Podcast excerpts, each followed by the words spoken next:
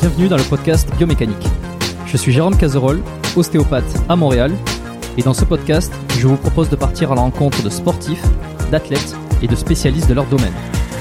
Pour mieux comprendre la mécanique du corps et de l'esprit, pour vous aider à être plus performant au quotidien, et surtout en meilleure santé.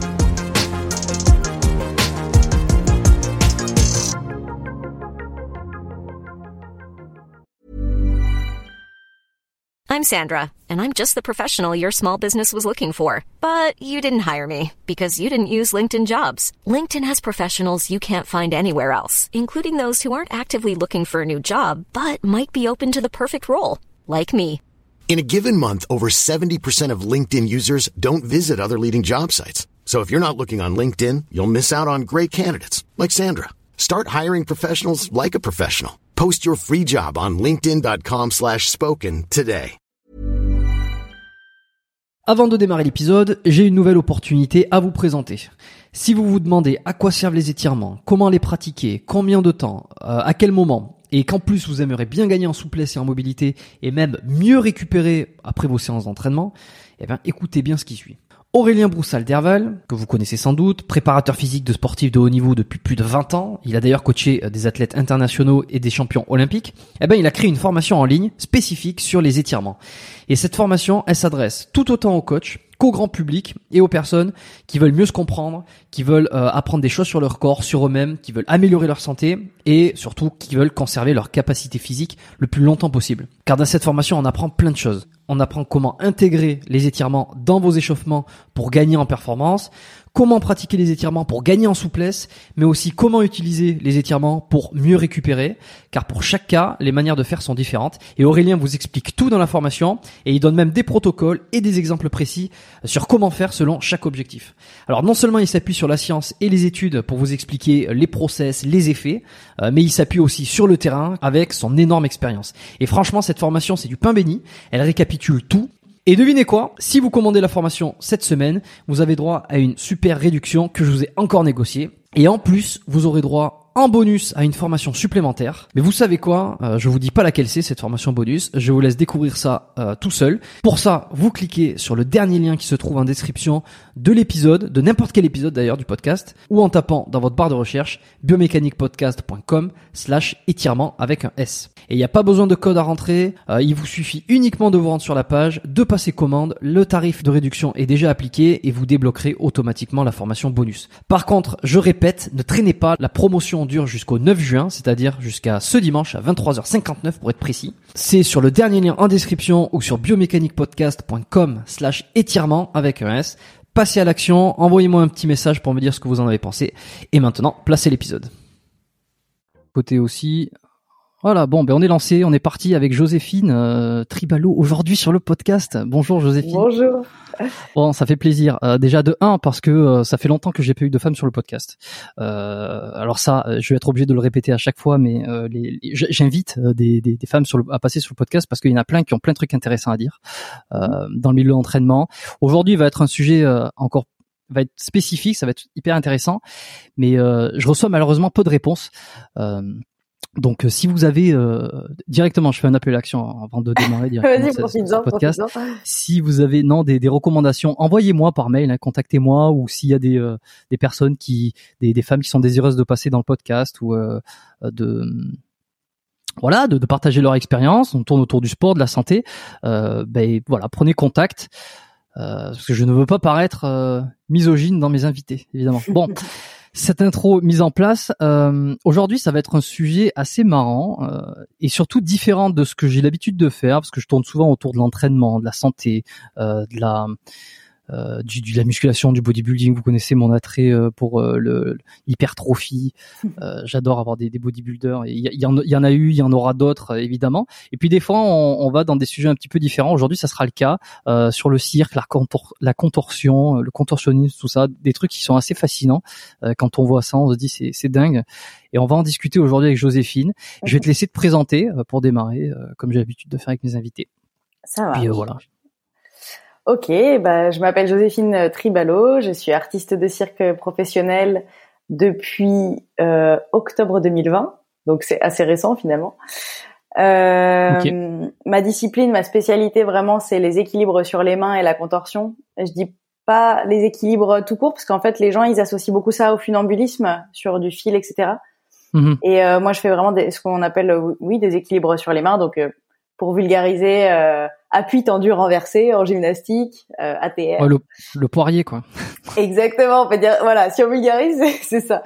Et, euh, et sauf que l'intérêt de, de cette discipline, c'est de rester en fait en, en, en, endurance et avec des, des figures. Ce qu'on, en fait, ce qu'on retrouve beaucoup dans le street, euh, dans les, chez les street workers, ça se dit, oui. Euh, je, je, je sais pas comment on dit, hein, je suis désolé. Les, les personnes qui font euh, des équilibres dans la rue, sur euh, des barres parallèles, etc., euh, qui travaillent beaucoup ce, des figures à l'envers. Euh, mhm. Et en fait, c'est une discipline de cirque et assez souvent, c'est lié à la contorsion. Pas systématiquement, mais euh, en, ce qui me concerne, ça l'est. Donc euh, voilà. Bon, voilà, artiste de cirque, contorsion, ça, on va parler de tout ça. Euh, de l'entraînement, comment on fait aussi pour s'entraîner concrètement pour arriver mhm. à faire ces, ces choses-là.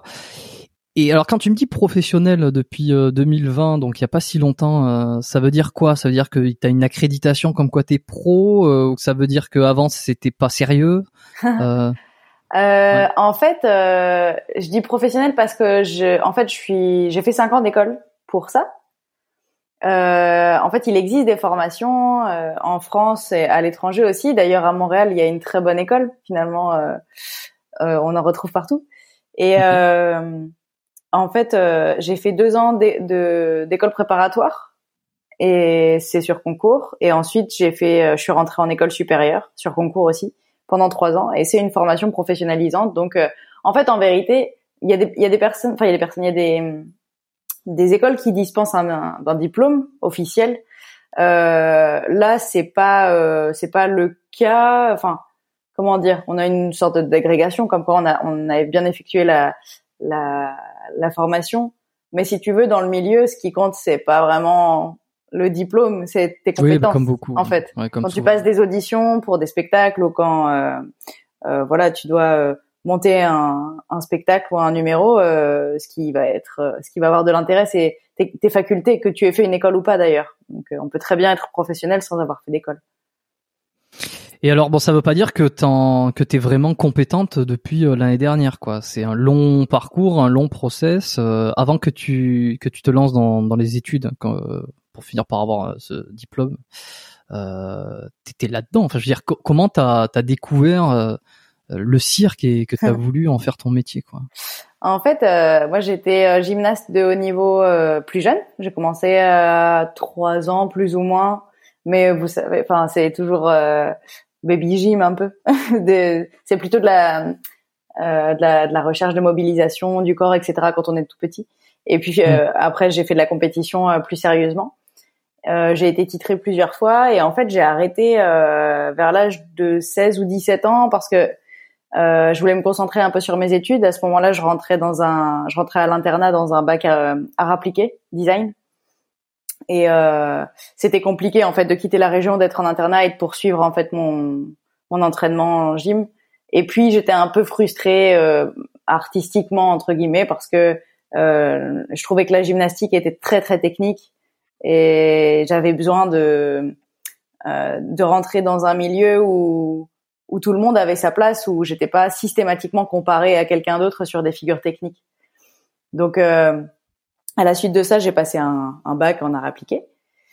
Et puis, euh, je voulais déjà faire du cirque. Je me rappelle que j'avais vraiment l'envie de faire ça, mais j'avais beaucoup d'a priori. Je me disais que vraiment, euh, il fallait être né dans une famille de cirque, que euh, il fallait faire partie d'une famille ou, ou d'une troupe depuis tout petit pour pouvoir y avoir accès. Et donc, je me suis pas penchée plus que ça sur le sujet. Et à défaut, je suis devenue costumière à Paris. Donc, j'ai passé un diplôme des métiers d'art costumier réalisateur. J'ai travaillé un petit peu à l'Opéra Comique, au Conservatoire national de musique et de danse de Paris. Et en fait, tu faisais, tu faisais quoi en fait? T'habillais les acteurs et euh, actrices? Je réalisais les ah costumes, ouais, ouais, c'est ça. Et, euh, et en fait, c'est au travers de ce métier-là que j'ai rencontré une compagnie qui s'appelle la compagnie Morales, euh, qui m'a dit non, mais en fait, il existe des écoles. Ils m'ont informé, ils m'ont dit t'es encore suffisamment jeune pour euh, tenter les concours, donc euh, c'est ce que j'ai fait. Je me suis dit qu'avec mes bases de gym, peut-être que ça pourrait fonctionner. Puis accessoirement, enfin, à côté, je faisais encore du du théâtre, la, la comédie musicale. Je faisais aussi du cirque plus loisir sur le temps libre que j'avais. Et donc, j'ai passé le concours de la prépa et je suis rentrée comme ça. Et donc après, bah, après la, la vie, la route, et puis euh, et puis maintenant, euh, maintenant mon métier. ok, bon. Euh... Alors, il y, y a, combien de disciplines dans le cirque? Parce que, euh, ou alors, est-ce qu'il y en a des principales? Moi, là, je vais faire vraiment le novice absolu, quoi. Euh, moi, je pense à ben, le, les contorsionnistes. Je pense aux clowns. et je pense à ceux qui marchent sur un fil en haut et il y a les, le tapis en bas. Mm-hmm. Voilà. Euh, y a, en fait, il y a, y a, énormément de disciplines. Il y a, y a, des disciplines. Euh, euh, en fait, c'est marrant parce qu'il y, a même parfois des, des modes de des, des, modes dans les disciplines. Euh, il y a parfois des époques où on retrouve plus certains types que d'autres. Mais pour être plus concrète, euh, je vais essayer de toutes les citer. Euh, donc, les équilibres et la contorsion, euh, en ce qui me concerne. Il va y avoir les portées acrobatiques. donc, c'est de la vol ce qu'on peut appeler de la voltige en main à main. Je sais pas si tu vois un peu euh, ce à quoi ça peut ressembler. Il y a un porteur, souvent euh, relativement costaud, et euh, un voltigeur ou une voltigeuse, souvent un peu plus fluet, pour que ça. Ça c'est au sol, hein. oui, ça c'est au sol. Hmm. Mais il y a aussi, ça peut être lié à la bascule. Je sais pas si tu vois ce que c'est. C'est une espèce de grand, grande planche inclinée avec un axe de rotation ici, et on peut faire des portées acrobatiques avec ce type d'outils également. Euh, il va y avoir tout ce qui est euh, la jonglerie, évidemment. Euh, ah oui, évidemment. Les aériens, euh, donc le trapèze, le tissu, euh, les sangles. Qu'est-ce qu'on a d'autre? Mes collègues vont me tuer parce que je suis sûre que je vais en oublier. Alors le clown, c'est une discipline, c'est vrai. En fait, c'est même un métier vraiment à, à part, quoi. là, pour le coup, il y a même des écoles de clown. pour le coup, il y en a aussi des très bonnes à Montréal on, on aura beau. Oui, on Une pense. école de clown, quoi. Oui, on pense beaucoup au, au, clown d'anniversaire et ce genre de caricature quand on pense au clown, mais en fait, euh, il y a, c'est, c'est vraiment un, euh, un, un, type extrêmement spécifique euh, de, de jeu d'acteur, si j'ose dire, et euh, et ça et ça s'apprend aussi.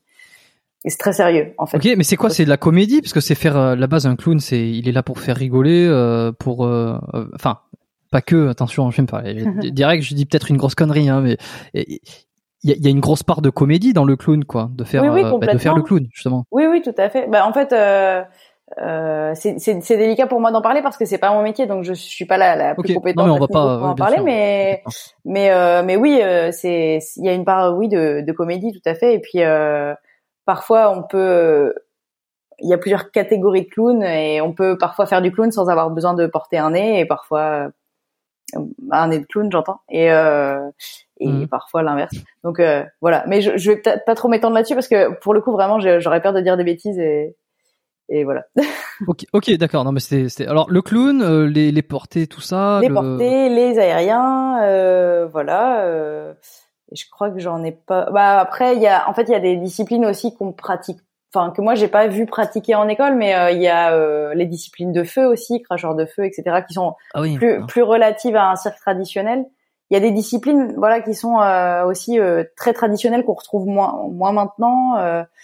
même le dressage, en, vérité, on n'en parle pas, mais c'est que le dressage des animaux, c'est mm. quelque chose qui existait dans le cirque traditionnel, qui s'est perdu au fur et à mesure du temps à titre personnel, je trouve que c'est une bonne chose, mais oui, bah ça, ça a beaucoup été euh, un combat aussi. Hein, oui, voilà. L'utilisation des animaux dans le cirque. Euh, ouais. Les les les, les véganes et tout euh, sont enfin, les véganes. Je sais pas pourquoi je, je, je cite les véganes. Je, suis pas végane, mais je suis quand même contre. Oui, non, non, mais quand je dis les, les véganes, c'est vrai que j'englobe tout le monde, genre les, les, en gros les défenseurs des animaux. ça a été un combat.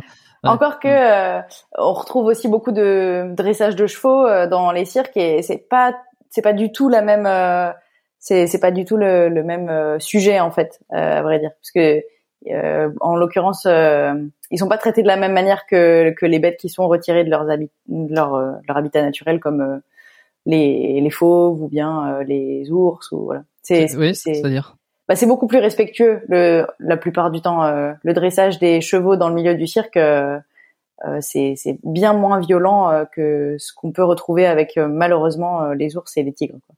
D'accord. Bon, euh, j'en profite pour rappeler que j'ai absolument rien contre les véganes. Bien au contraire, j'ai enregistré des épisodes euh, avec euh, des véganes. D'ailleurs, je, je, recommande Blouson au sommet. Je sais pas si tu l'as Ah oui, je connais, ouais. Celui-là, qui est voilà, maintenant qui est, qui est vegan et puis. Mm. Et puis qui, qui, qui soutient en plus, parce qu'il a, il a pour intention d'ouvrir une association, enfin une, un refuge pour animaux euh, donc euh, non non j'ai rien contre les véganes et j'ai toujours des fois je vais euh, je vais au plus rapide en disant c'est les véganes qui gueulent. Non il n'y a pas de problème. Non il n'y a pas que les véganes.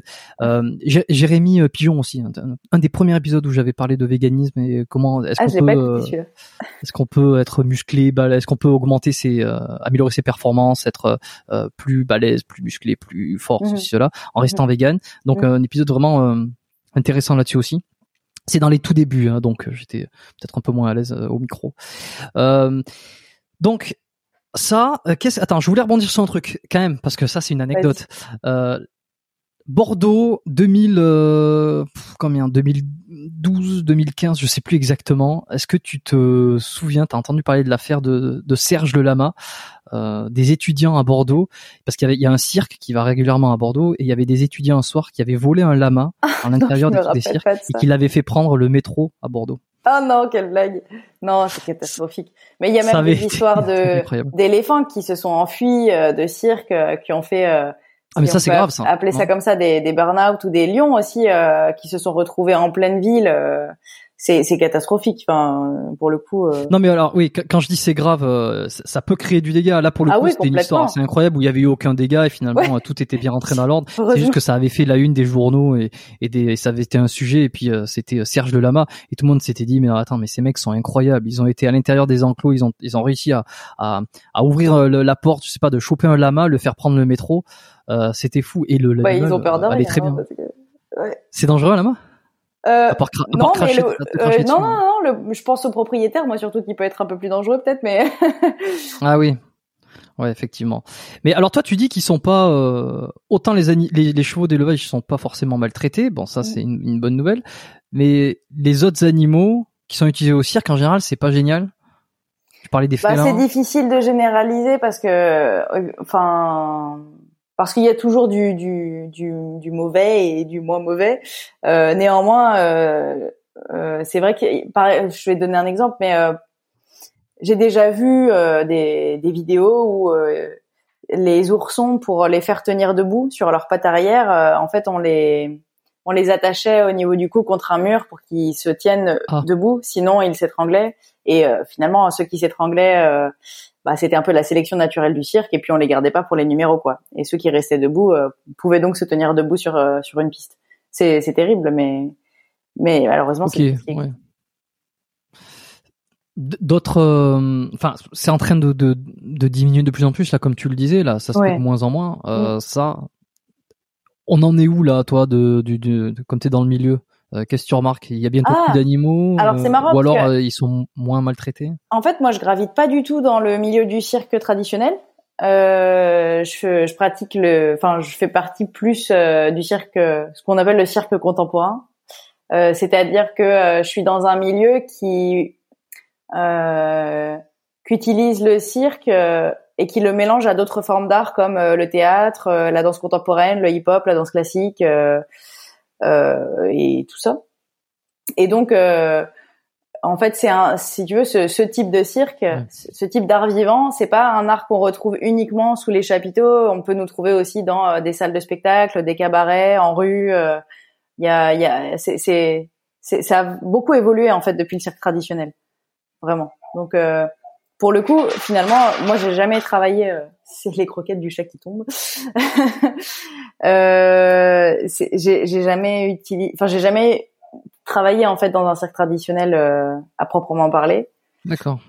Donc euh, voilà. Après, je me, je me garderais bien d'avoir un, un, avis euh, certain sur les cercles traditionnels qu'utilisent les animaux. Hein. J'ai jamais, enfin, j'ai jamais vu. Si, j'ai déjà vu des animaux dénutris hein, dans ça, ça se voit. Euh, un, un, lion qui est tout maigre ou un tigre qui est tout maigre sur sur une piste, tu vois bien qu'a priori, euh, euh, il pas, voilà, il y a quelque chose qui va pas.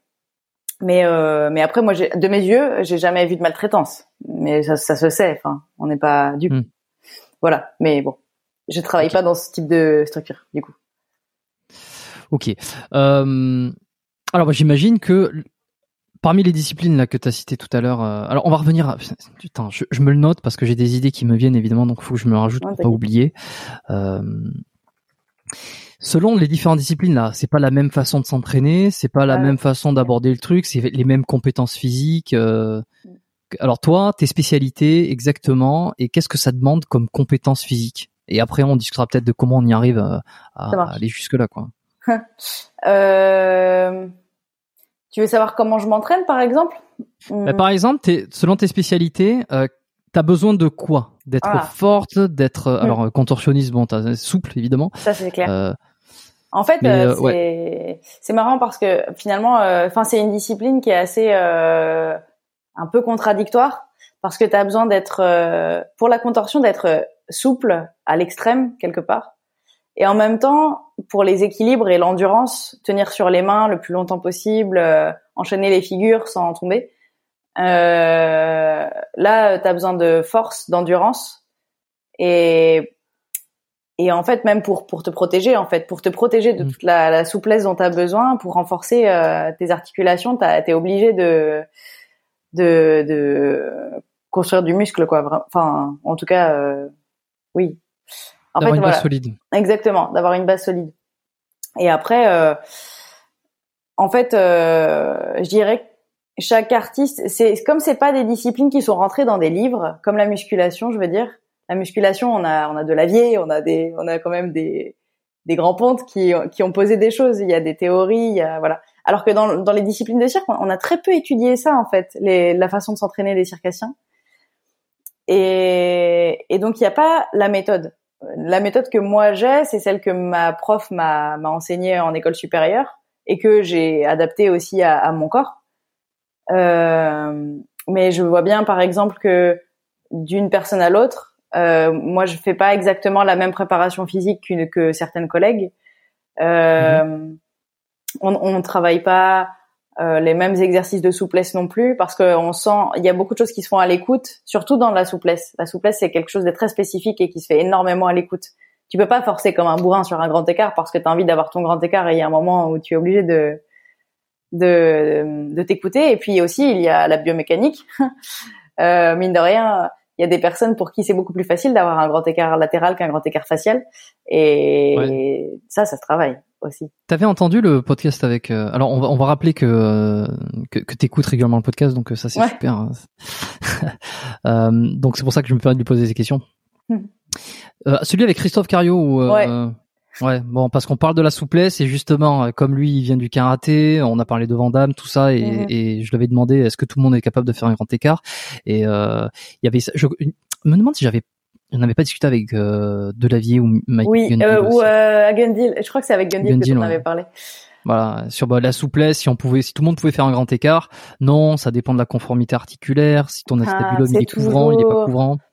Une, euh, c'est un grand débat parce que en fait, euh, si je dois parler euh, de science, j'ai envie de dire non, mais si je dois parler d'expérience, j'ai envie de dire oui. Alors, ça y est, ça commence. Elle met, ah. met tout le monde à dos. Ah, ça y est. Non, mais c'est vrai. Ah, en fait, euh, c'est délicat, euh, mais dans, dans, les écoles euh, dans lesquelles j'étais, toutes les personnes qui, qui n'avaient pas leur grand écart, au bout de deux ans, quand même, euh, l'avaient. Alors avec plus ou moins de facilité, euh, plus ou moins de, de, de, souffrance, mais en fait, avec le temps et la régularité, il y a vraiment un progrès qui est, qui est dingue. Mais la plupart des gens, pardon, hein, mais qui veulent avoir leur grand écart, ou ou qui disent que c'est pas possible ne, ne, le, ne le tentent pas, ne l'expérimentent pas avec assiduité. Je suis désolée de le dire, mais c'est vrai parce que c'est c'est long et chiant en fait. Enfin, faut être hyper patient et et, et mais est-ce que peut-être euh, ceux qui ont essayé, qui n'ont pas réussi, sont partis euh, et finalement ceux qui restent au bout de cinq ans, comme tu dis, ce sont déjà ceux qui avaient le potentiel d'y arriver? Alors voilà, ouais, c'est vrai que c'est quelque chose euh, que j'avais envie de préciser aussi, c'est hein. que à mon avis, enfin en tout cas, euh, euh, il y, a, y, a, forcément dans tous les sports d'ailleurs une, une, espèce de sélection naturelle qui se fait et, et je pense que si à un moment donné le grand écart ça fonctionne pas sur toi, tu t'acharnes pas non plus comme un comme un fou quoi. Enfin moi je, je vois bien qu'il y a certains trucs que je que je pense pas pouvoir avoir techniquement. Et, et c'est vrai que à la fois je m'acharne pas dessus et en même temps, même en, en m'acharnant, je suis pas sûre de les avoir non plus. Donc euh, c'est compliqué. Tu eu tôt? alors mon grand écart? Ouais. Euh, c'est marrant parce que bah ça, enfin, je l'ai eu tôt. Euh, en fait, un grand écart, euh, c'est-à-dire le bassin au sol. Euh, oui, je l'ai eu quand j'étais gymnaste. Après, je l'ai perdu. Je l'ai acquis de nouveau. Je l'ai acquis de nouveau quand j'étais en prépa. Puis en fait, maintenant, j'ai finalement aujourd'hui, j'ai jamais été aussi souple que maintenant dans ma vie. Et donc du coup, j'ai mon grand écart et mais j'ai mon grand écart en négatif. Enfin, tu sais, je sais pas comment expliquer ça visuellement. C'est-à-dire que ça, c'est un grand écart au sol. Et tu peux mettre tes jambes plus en hauteur et avoir le bassin toujours par terre. Ouais, ouais, Donc en fait, avoir son grand écart, tu peux l'avoir de plein de manières, ton grand écart, si tu veux. Ben oui, mais j'entends par grand écart le fait de, de toucher le sol, quoi. Ouais, c'est ça. Et alors, c'est plus difficile euh, comme ça alors comme ça, on ceux qui écoutent voient, voient pas, mais c'est plus difficile d'avoir les jambes sur les côtés plutôt que euh, le euh, en ciseaux, c'est-à-dire avec l'âge une jambe en avant et l'autre en arrière.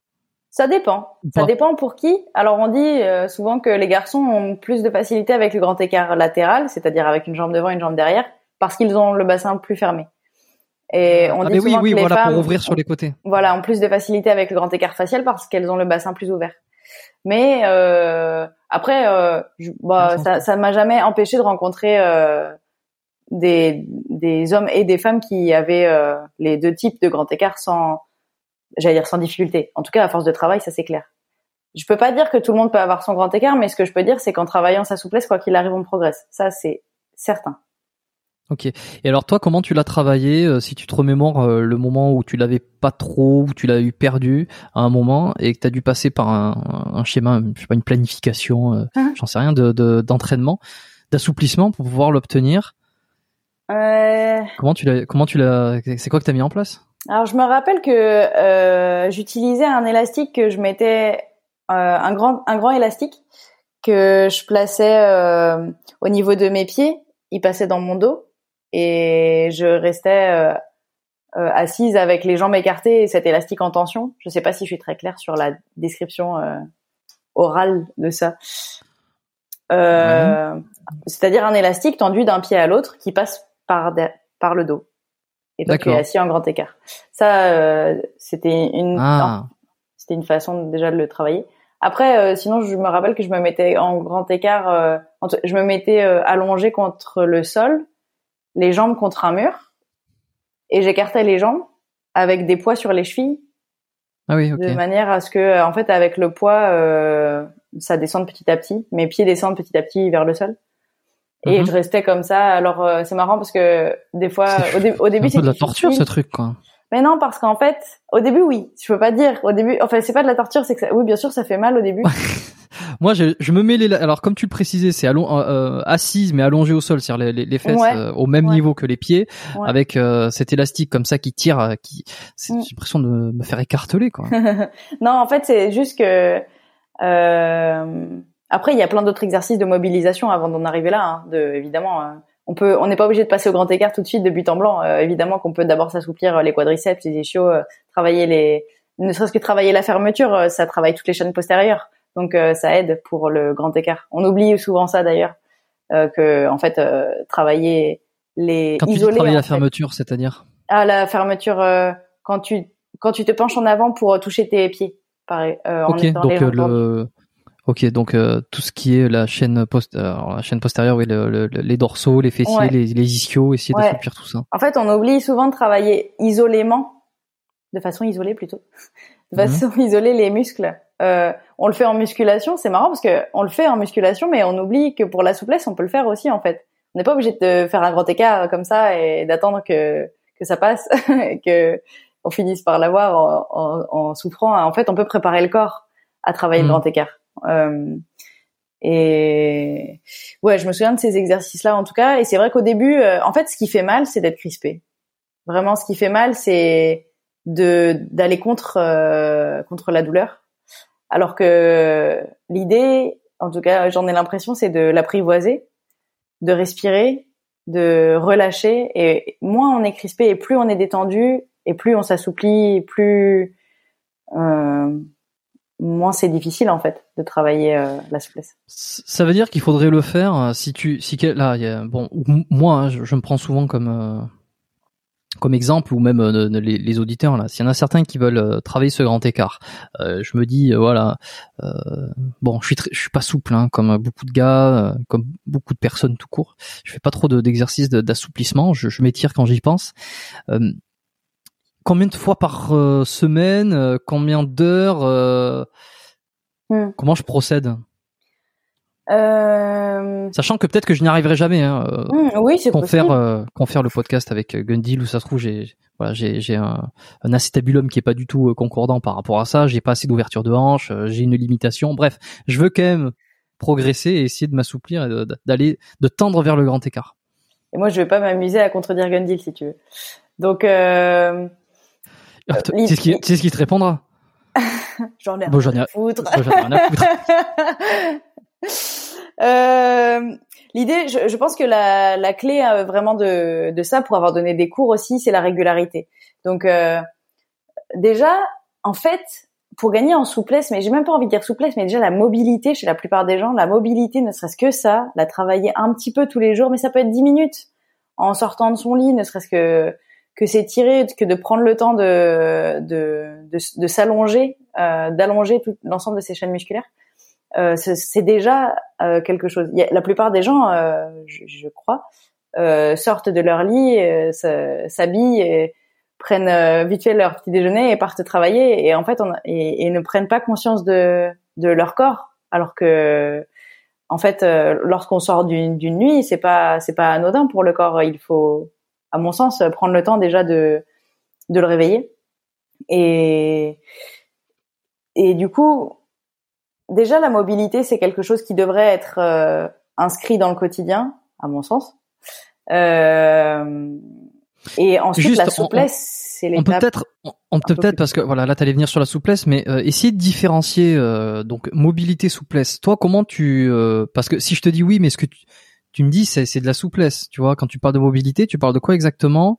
Hmm. et, et, de la souplesse pour différencier, euh, parce que euh, on peut avoir même, j'ai entendu des discours, hein, et ça veut pas dire que je suis contre euh, l'un ou l'autre, hmm. que et souplesse et mobilité sont en fait la même chose et que tu ne peux pas séparer l'un et l'autre. Ah ouais, mais c'est c'est vrai. C'est quoi ton, c'est quoi ton, ouais, ton, ton, ton opinion là-dessus quoi? Et, et, quand tu parles de mobilité, tu parles de quoi? Et de souplesse ensuite tu parles de quoi exactement? Hmm. bah, je dirais en fait finalement je, je crois que c'est parce que à mon sens la mobilité c'est l'étape avant d'aller vers l'assouplissement. C'est-à-dire que euh, pour moi la mobilité ça va être à la fois tout ce qui va être mouvement ostéo-articulaire euh, ne serait-ce que que je, je sais pas comment expliquer ça que, euh, bouger ses articulations de façon à activer le, le liquide synovial etc tout ça pour moi c'est de la mobilité euh, et même euh, se pencher en avant, respirer, essayer d'aller euh, toucher le sol, ses pieds ou ses genoux, peu importe son, son niveau. Euh, Là déjà, on rentre dans, dans, de la souplesse quelque part. Enfin, et en fait, c'est marrant parce que c'est juste qu'on associe la souplesse à des mouvements très spécifiques comme le grand écart ou le alors qu'il y a de la mobilité aussi dedans. Et bien sûr, oui, oui, c'est clair, parce que ouais. Non, non, mais c'est ça, euh, Même, euh, on, oui, on pense souvent à ça, mais on oublie beaucoup les, les torsions aussi du corps. On voit toutes, les, enfin beaucoup de choses sur le sur un plan très frontal, je trouve, et on en oublie en fait de travailler toutes les torsions euh, qui sont qui sont nécessaires euh, pour la mobilité du dos, etc. Ok. Euh, alors bon, on a euh, on a fait un petit peu de mobilité euh, le matin pour essayer de se réveiller. alors mon avis un petit peu plus personnel là-dessus, c'est que c'est vrai que j'assimile un petit peu plus la mobilité à tout ce qui va être de l'ordre de l'articulaire et, et, la mhm. souplesse, je vais plus le voir sur quelque, sur le tissu mou. bon, même s'il y a toujours un lien entre les deux, mais parce que par exemple le, le, le, le ligament c'est un tissu mou, bon, mais ça fait partie de l'articulaire. Et le muscle le muscle je vois plus bon on va pas rentrer dans ce dans ce détail là j'en ai déjà je crois j'en ai déjà parlé euh, et j'en reparlerai euh, dans euh, notamment la newsletter. Euh, tiens bah tu sais quoi? Je vais faire le petit appel à l'action là pour tous ceux qui veulent s'inscrire à la newsletter du podcast. Allez-y c'est le premier lien de description. Voilà donc une fois par mois je partage une idée un concept une actualité des pro projets news enfin peu importe mais c'est toujours un lien avec la, compréhension du corps le, le muscle le la dernière fois j'ai parlé de d'un muscle spécifique dans le corps, l'autre fois c'est du mécanisme de, la respiration, etc. Donc euh, n'hésitez pas à vous inscrire comme ça euh, euh, quand j'ai des, petites choses à partager sur la mécanique du corps, sur améliorer sa santé, son entraînement. C'est là-dessus que, je les donne plus que sur les podcasts où, on est davantage dans la conversation et dans le, voilà l'invité en question. cette parenthèse étant fermée.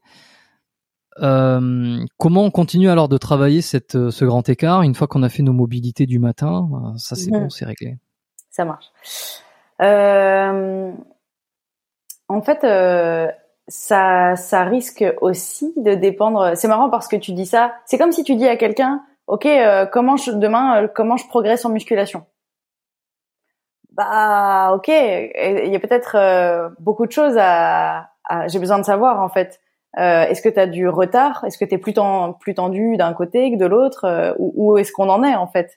Euh, est-ce que mmh. euh, euh, parce que oui, bien par sûr. exemple, en, musculation, ça, parle tout de suite plus parce qu'on se dit, on voit vite les, les points forts, les points faibles et comment on va pouvoir adapter un programme. En fait, les assouplissements quelque part, c'est un peu pareil parce qu'il y a des personnes qui sont naturellement plus souples d'un côté que de l'autre, hein, de droite ou de gauche, ça dépend.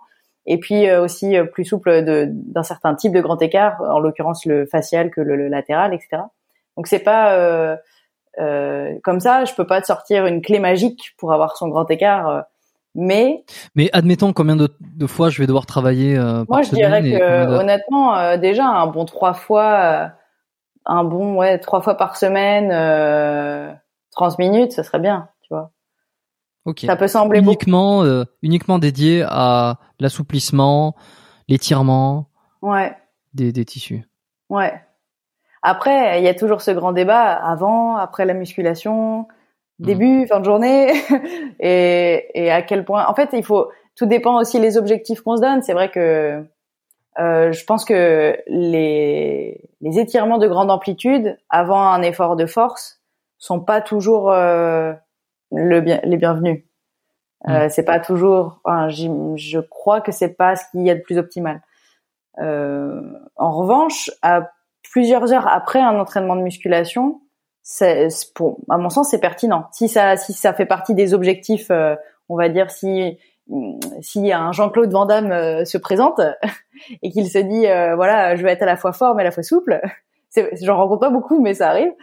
eh bien, je, à mon sens, c'est plus stratégique de mettre les séances d'étirement de grande amplitude écartées des séances de musculation. Mmh. Oui, bah alors ça, ça rejoint euh, ce que les dernières les dernières trouvailles, les dernières études, ce qui se dit. Je, je renvoie à l'épisode que j'avais fait avec Aurélien Broussal d'Herval, mmh. euh, que peut-être je sais pas si tu l'as tu l'as entendu, oui, mais écouté, ouais. on a bon, allez, tout écouté. Euh, tant mieux. il faut des trucs à écouter pendant le cardio derrière. tu vois. ok, bah, c'est pour ça que je l'ai fait de plus en plus long. C'est pour tous ceux qui font pour les cardio. Euh, il, on avait parlé euh, de, de, un petit peu de tout ça là, l'étirement. On avait circulé un bon moment sur quand est-ce qu'il faut s'étirer. Puis j'avais essayé de, de, de, bazarder un petit peu toutes mes questions et toutes les interrogations. Donc avant, après, pendant, comment, pourquoi. Euh, toutes les réponses, quasiment toutes, sont dans le podcast que j'ai fait avec Aurélien. Épisode euh, dans les 20, 25 dans les, les, les 30 premiers épisodes du, de, de biomécanique. Je ne saurais pas vous dire le numéro, je vais le, j'irai le retrouver là. Euh, donc euh, effectivement, le consensus, c'est euh, éviter euh, juste avant un entraînement musculaire. juste après, ça n'a pas grand intérêt physique.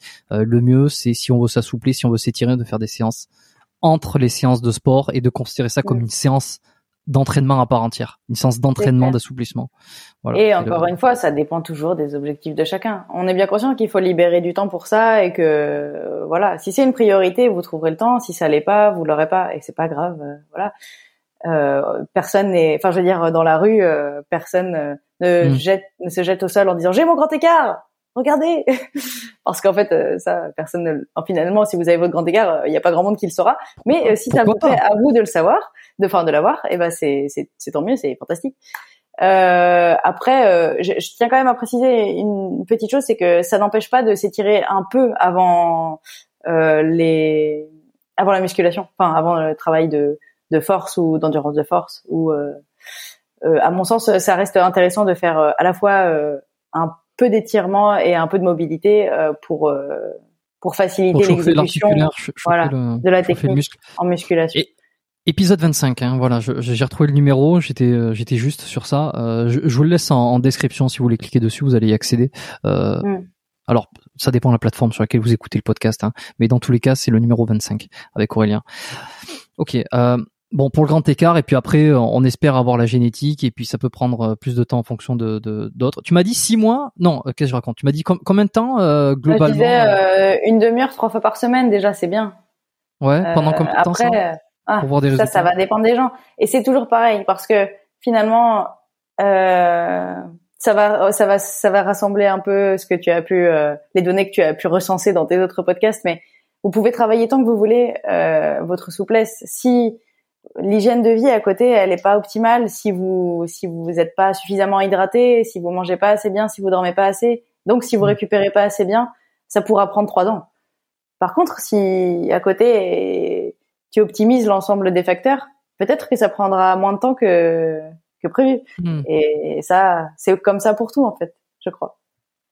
Et alors pour, pour être contorsionniste, euh, faut quand même avoir une grande euh, aptitude à la souplesse euh, de base, quoi. Je veux dire, euh, moi, je pense avec tous les efforts possibles, enfin, c'est la sélection doit être rude pour contorsionniste. Et peut-être que je prends ça comme je sélectionne trop. Hein, tu vas me dire, c'est vraiment faire des trucs de fou avec son corps.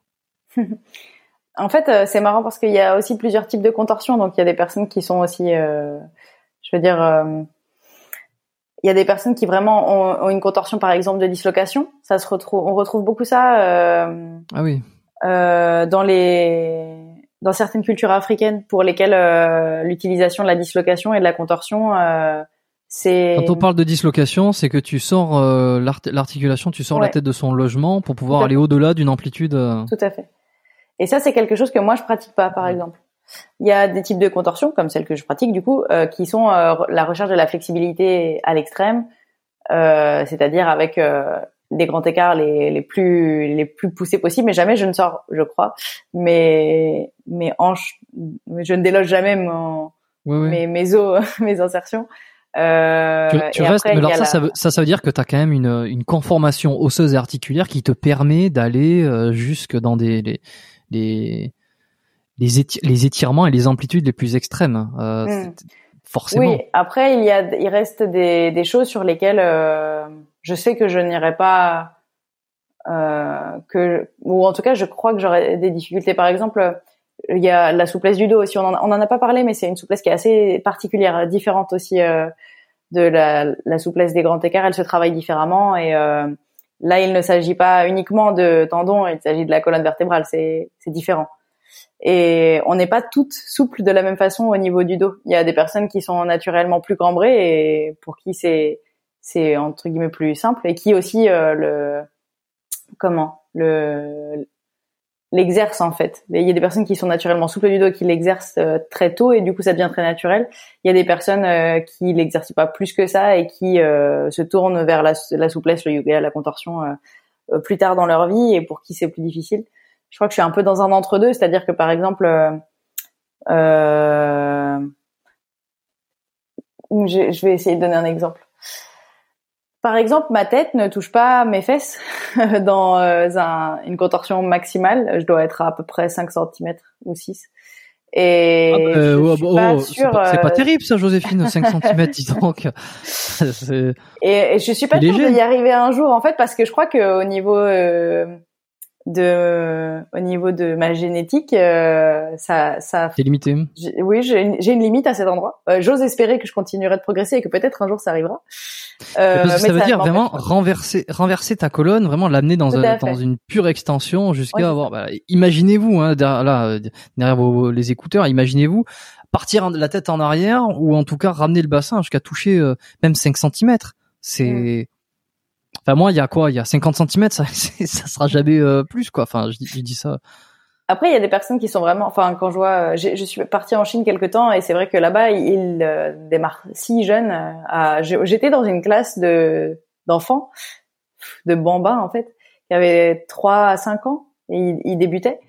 Et, euh, et et la souplesse est fabuleuse à cet âge-là aussi. Donc euh, quand elle quand Ouais. quand elle est euh, elle est travaillée, euh, c'est c'est fantastique. Mais c'est pas tout à fait le- la même culture euh, parce que ils deviennent euh, dans ces écoles-là, souvent les artistes de, sont artistes euh, très très jeunes, euh, à l'âge de 12 ans, ils commencent à travailler en fait. Et après, ils s'arrêtent de travailler beaucoup plus tôt que nous euh, en Europe ou ou euh, Hmm. ailleurs. Donc euh, c'est pas tout à fait la même approche. Et on peut pousser le corps bien plus à son extrême quand on est plus jeune que plus tard. En tout cas, si l'objectif c'est la longévité, euh, si je pourrais toucher ma tête à mes fesses, c'est pas la question en fait. Bien sûr que je pourrais, mais je suis pas convaincue euh, que je suis pas convaincue de respecter mon corps si je le pousse à ce point en fait. Et mon but c'est de travailler, c'est pas c'est pas de y arriver euh, un jour, de me blesser et et voilà, de de plus pouvoir travailler. Mais par exemple, je, je mettons une, une position à laquelle je pense, euh, que j'ai déjà vu dans les cirques euh, chez les contorsionnistes, c'est sur le ventre, Mhm. l'espèce de, on dirait un scorpion, tu sais, avec les deux Ouais, jambes. ouais, qui, en avec les jambes ici. Ouais, qui passent Ouais. au-dessus de la tête et qui Mhm. viennent sur de chaque côté de la tête. Mhm. Ça, t'es capable de le faire. Oui, oui, c'est un classique euh, de la discipline, ouais. C'est quand même parce que tu vois vraiment la colonne comment elle se courbe. Oui, c'est. Bon, D'ailleurs, je crois bien que c'est ce genre de, c'est vraiment ce type de figure qui m'a donné envie de faire de la contorsion, parce que je trouvais ça vraiment euh, Alors fabuleux. putain, alors moi c'est tout l'inverse. Hein. Euh, Ah, c'est c'est ce genre de figure qui me, qui, qui- non mais c'est c'est ça qui est assez drôle. Hein. Qui, je vois ça et je me dis, mon Dieu, comment c'est possible? C'est inc- c'est incroyable, c'est extraordinaire. Mais moi, jamais je fais ça et j'ai même pas envie de faire ça parce que j'ai trop, pas que j'ai trop peur de casser le dos, mais Mm. euh, ouais, moi ça me ferait, pour moi ça me ferait plus peur que euh, que ça m'attirait quoi. Tu vois? Oui, je comprends. Bah, en fait, il y, a un- y a vraiment une espèce de, euh, de dualité euh, de pensée par rapport à la contorsion, parce qu'à la fois c'est c'est fascinant et, et à la fois c'est un côté extrêmement monstrueux. Et moi, je Mm. crois que c'est pour ça que ça m'intéresse aussi. Mais et, et, et je, je comprends. En fait, c'est marrant parce qu'il y a, y a vraiment des personnes qui vont regarder ça avec énormément de d'admiration et il y en a d'autres qui vont regarder ça avec beaucoup de dégoût. Oui, oui. c'est vraiment très particulier. Mais, Mais le- les, bon. les deux sont pas forcément euh, dissociés. Hein. Tu t'es admiré, Non. mais t'es là, oh, c'est, ça te fascine et ça te dégoûte C'est vrai. c'est un peu paradoxal comme discipline. Mais euh, bon, après, c'est c'est c'est c'est ma discipline, donc vraiment je l'apprécie. Mais C'est peut-être aussi de s'imaginer dans cette même position et le mal qu'on aurait ou euh, Oui, l'inconfort dans lequel on se sentirait. je crois que c'est le fait de transposer. Ouais. T'as vu l'exorciste? Tout le monde me parle de ça. Oui, bien sûr. Bon, voilà, moi qui pensais être original, même pas. Évidemment, parce qu'il y a une scène, euh, pour ceux qui l'ont pas vu, euh, en fait, elle marche, euh, la, je sais pas comment, euh, elle est à quatre En pattes, pont mais dans euh, l'escalier. en pont, voilà. ouais. Mhm. t'es Halloween, t'as jamais pensé à te déguiser en exorciste et faire ça dans des escaliers Ah, ceci dit, en fait, en vérité, c'est pas inintéressant ce que tu dis parce que euh, je crois que le fait que ça fasse peur aux gens, c'est aussi parce que c'est c'est très très corrélé euh, à, à quelque chose de maléfique en fait, euh, à quelque chose de l'ordre du du démon, Du mal. surnaturel, ouais. Ouais. Mm. Il y a beaucoup beaucoup de de gravures qui relatent de corps euh, contorsionnés, etc. Euh, qui sont euh, re- enfin représentants des personnes possédées, etc. Donc je pense qu'aussi il y a un peu un imaginaire collectif autour de ça qui fait que ça ça, ça aide pas. mais, euh, C'est vrai, mais et puis même dans les, même dans les représentations euh, des crises de tétanie, par exemple, au niveau des médicales, si euh, on va, je vais, je vais taper ça maintenant, euh, faites les recherches, mais tétanie ou tétanos, je vais taper tétanos. Je pense qu'on a des représentations de corps comme ça qui est en presque en Ouais, ben voilà, là j'en ai un quoi, qui est en compte. Alors c'est pas de la contorsion, mais c'est c'est le, le, le- une, une extension dorsale avec une contracture euh, tellement forte des, des muscles euh, du dos que ça ça fait un espèce de pont. Peut-être que ça renvoie à cette image-là, alors à la fois démoniaque et peut-être aussi de d'une maladie, euh, enfin d'une Ah, maladie. C'est bien possible. en tout Bon, cas, bon, pas- après, on t'es peut, pas malade, heureusement, quoi. on peut faire des. Non, non. Et puis, on peut s'amuser un peu avec la contorsion. En tout cas, j'ose, j'ose le croire. Moi, dans les créations que que je mets en avant, en tout cas, euh, j'essaye de faire euh, de la contorsion quelque chose de ludique plus que quelque chose de monstrueux. bah oui, parce que tu montes des meubles. oui, en effet. Effectivement. Ça, faut que tu m'expliques euh, comment elle est venue cette idée. C'était un spectacle euh, en fait qui Ouais. tu, tu montes un, im- un, un meuble Ikea euh, Mhm. en faisant des figures de contorsion. Mhm. Euh, D'où ça m'est venu? Alors en fait, je crois que c'est parce que l'utilisation de l'objet quotidien dans dans ma discipline, c'est quelque chose qui m'a toujours inspiré. euh, euh, en vérité, faire des équilibres euh, sur les mains par terre, ça m'a, enfin ça m'a longtemps euh, pas trop amusé quoi. Je me sentais bien plus inspirée de faire des, des équilibres sur les objets, sur le mobilier, sur euh, Mhm. sur tout plein de choses qui sont pas faites pour ça. Et euh, et du coup, j'ai décidé d'en faire un, peu un, un spectacle parce que euh, je trouvais ça amusant. Un jour, j'ai monté un meuble Ikea tout simplement, et des fois, tu avais vraiment des illustrations qui étaient ultra alambiquées, des trucs qui c'était vraiment, euh, c'était improbable de, enfin impossible à comprendre. Tu pouvais pas sauter une étape, en même temps, enfin, c'était c'était hyper euh, complexe et j'avais vraiment l'impression euh, que de devoir me contorsionner en fait pour monter ce meuble parce que sinon ça, ça n'allait pas fonctionner. Et j'avais envie de parler un peu de de ce côté très conventionnel. Alors j'espère que j'espère qu'IKEA va pas regarder la vidéo, mais en fait il il- il Le, y a le rien de PDG, plus le PDG d'Ikea, je pense qu'il a. il y a rien de plus conventionnel que ça en fait chez eux. Euh, même même rien que rentrer dans leur magasin, tu rentres et tu suis un parcours tout tracé. Et tu peux même pas décider d'aller voir un truc en particulier parce que tu dois vraiment suivre le tracé, sinon euh, euh, on dirait que tu pourras jamais sortir en fait du magasin si tu suis pas le tracé. Et j'avais envie de, de détourner en fait cet aspect conventionnel et de et, et de créer un spectacle qui parle de ça, euh, qui parle de on a tous une façon différente de monter un meuble, de, de c'est pas grave de sauter des étapes et on a toute une façon à nous euh, de le faire et la mienne c'est en équilibre et contorsion. Donc euh, voilà pour Alors, ce quel, spectacle. quel type de meuble Est-ce que ça change à chaque spectacle? Tu prends le Ah, même euh, Est-ce qu'on a la même. référence euh, le euh, oui, bien sûr, si vous voulez. Alors, le, le, le, le meuble, je crois que c'est un, c'est une commode Malm et, euh, et, et une table de nuit de la même catégorie. Donc, c'est euh, extrêmement, euh, le, c'est le grand basique en fait que moi je retrouve aussi chez des, chez des potes. Euh, euh, ils ont ça dans leur, dans leur appartement, ça m'amuse beaucoup. Et, attends, Tu peux euh, me répéter le nom si tu l'as? Malm, M-A-L-M, commode Ok. et table de nuit. c'est vraiment un basique. Hein. Ouais, je suis dessus là. Euh, ok, je vois. Et ça, ça, ça, ça prend combien de temps à monter? Alors, un, ça prend combien de temps à monter euh, sans contorsion? Et toi, combien de temps ça te prend de le monter en faisant du- du- des contorsions? Euh, je suis pas une très, enfin, je suis une bonne bricoleuse, mais quand même, quand j'ai dû les monter pour la première fois, je pense que j'ai dû, ça m'a dû me prendre une petite après-midi. Euh, la vérité étant que pour ce spectacle, il- en fait, euh, il y a une adaptation qui est faite. Le meuble que j'utilise, c'est un meuble, donc euh, c'est le meuble Ikea, mais il est adapté à ma discipline de cirque. En vérité, il est renforcé parce que il doit subir euh, beaucoup de, bah, beaucoup de spectacles parce qu'il tourne. Donc euh, du coup, forcément, Hmm. euh, et il faut qu'il puisse supporter à la fois mon poids, etc. Faut pas oublier que les meubles Ikea, c'est pas les meubles qui sont les plus solides, c'est bien connu. Donc, euh, il est, c'est un meuble pour ce spectacle, en tout cas, qui est bien sûr adapté, qui est monté en partie et démonté euh, en partie aussi. Et donc, euh, la vérité, c'est que je le monte pas de A à Z, mais c'est pas le plus important finalement. Combien de euh, temps ça te prend euh, ce spectacle? Dans le numéro? 10 minutes. Ouais, le numéro. 10 minutes, ok. Ouais. Ah, d'accord, ok. Ouais, bah, je, je, je regarde un peu comment c'est fait le truc, et euh, enfin le, le meuble en tout cas. Euh, ok, et non mais c'est intéressant. Alors comment tu, tu, tu fais en fait euh, Est-ce que euh, tu vas chercher des objets avec une jambe pour les mettre à la Tout bonne place? C'est ça, Ça arrive. Euh, ça arrive. Parfois, je dois attraper avec une jambe. Parfois, je dois monter dessus, sur les mains. Euh, parfois, je dois me contorsionner à l'intérieur, dessus, entre les objets, ou bien, euh, voilà, passer euh, entre les tiroirs. Et, et voilà, je peux pas trop en dire, mais venez le voir. Non, non, mais c'est ouais. Si ça vous voilà, intéresse. c'est comme ça. Ouais, faut aller voir. Alors, on sait, qu'on peut voir ça. Tu fais une tournée dans toute la France. Tu, c'est dans un cercle en particulier? J'étais plutôt, euh, je travaille beaucoup avec une compagnie qui s'appelle la compagnie Trifis, avec laquelle j'ai pas mal utilisé ce, ce numéro. Euh, et ces derniers temps, on a plutôt tourné euh, de façon régionale. Moi, je viens de Lille, donc on a beaucoup été euh, dans le nord de la France, la Picardie également, autour de Beauvais. On n'est pas trop descendu parce que c'est vrai qu'avec le Covid, tout était plus plus restreint.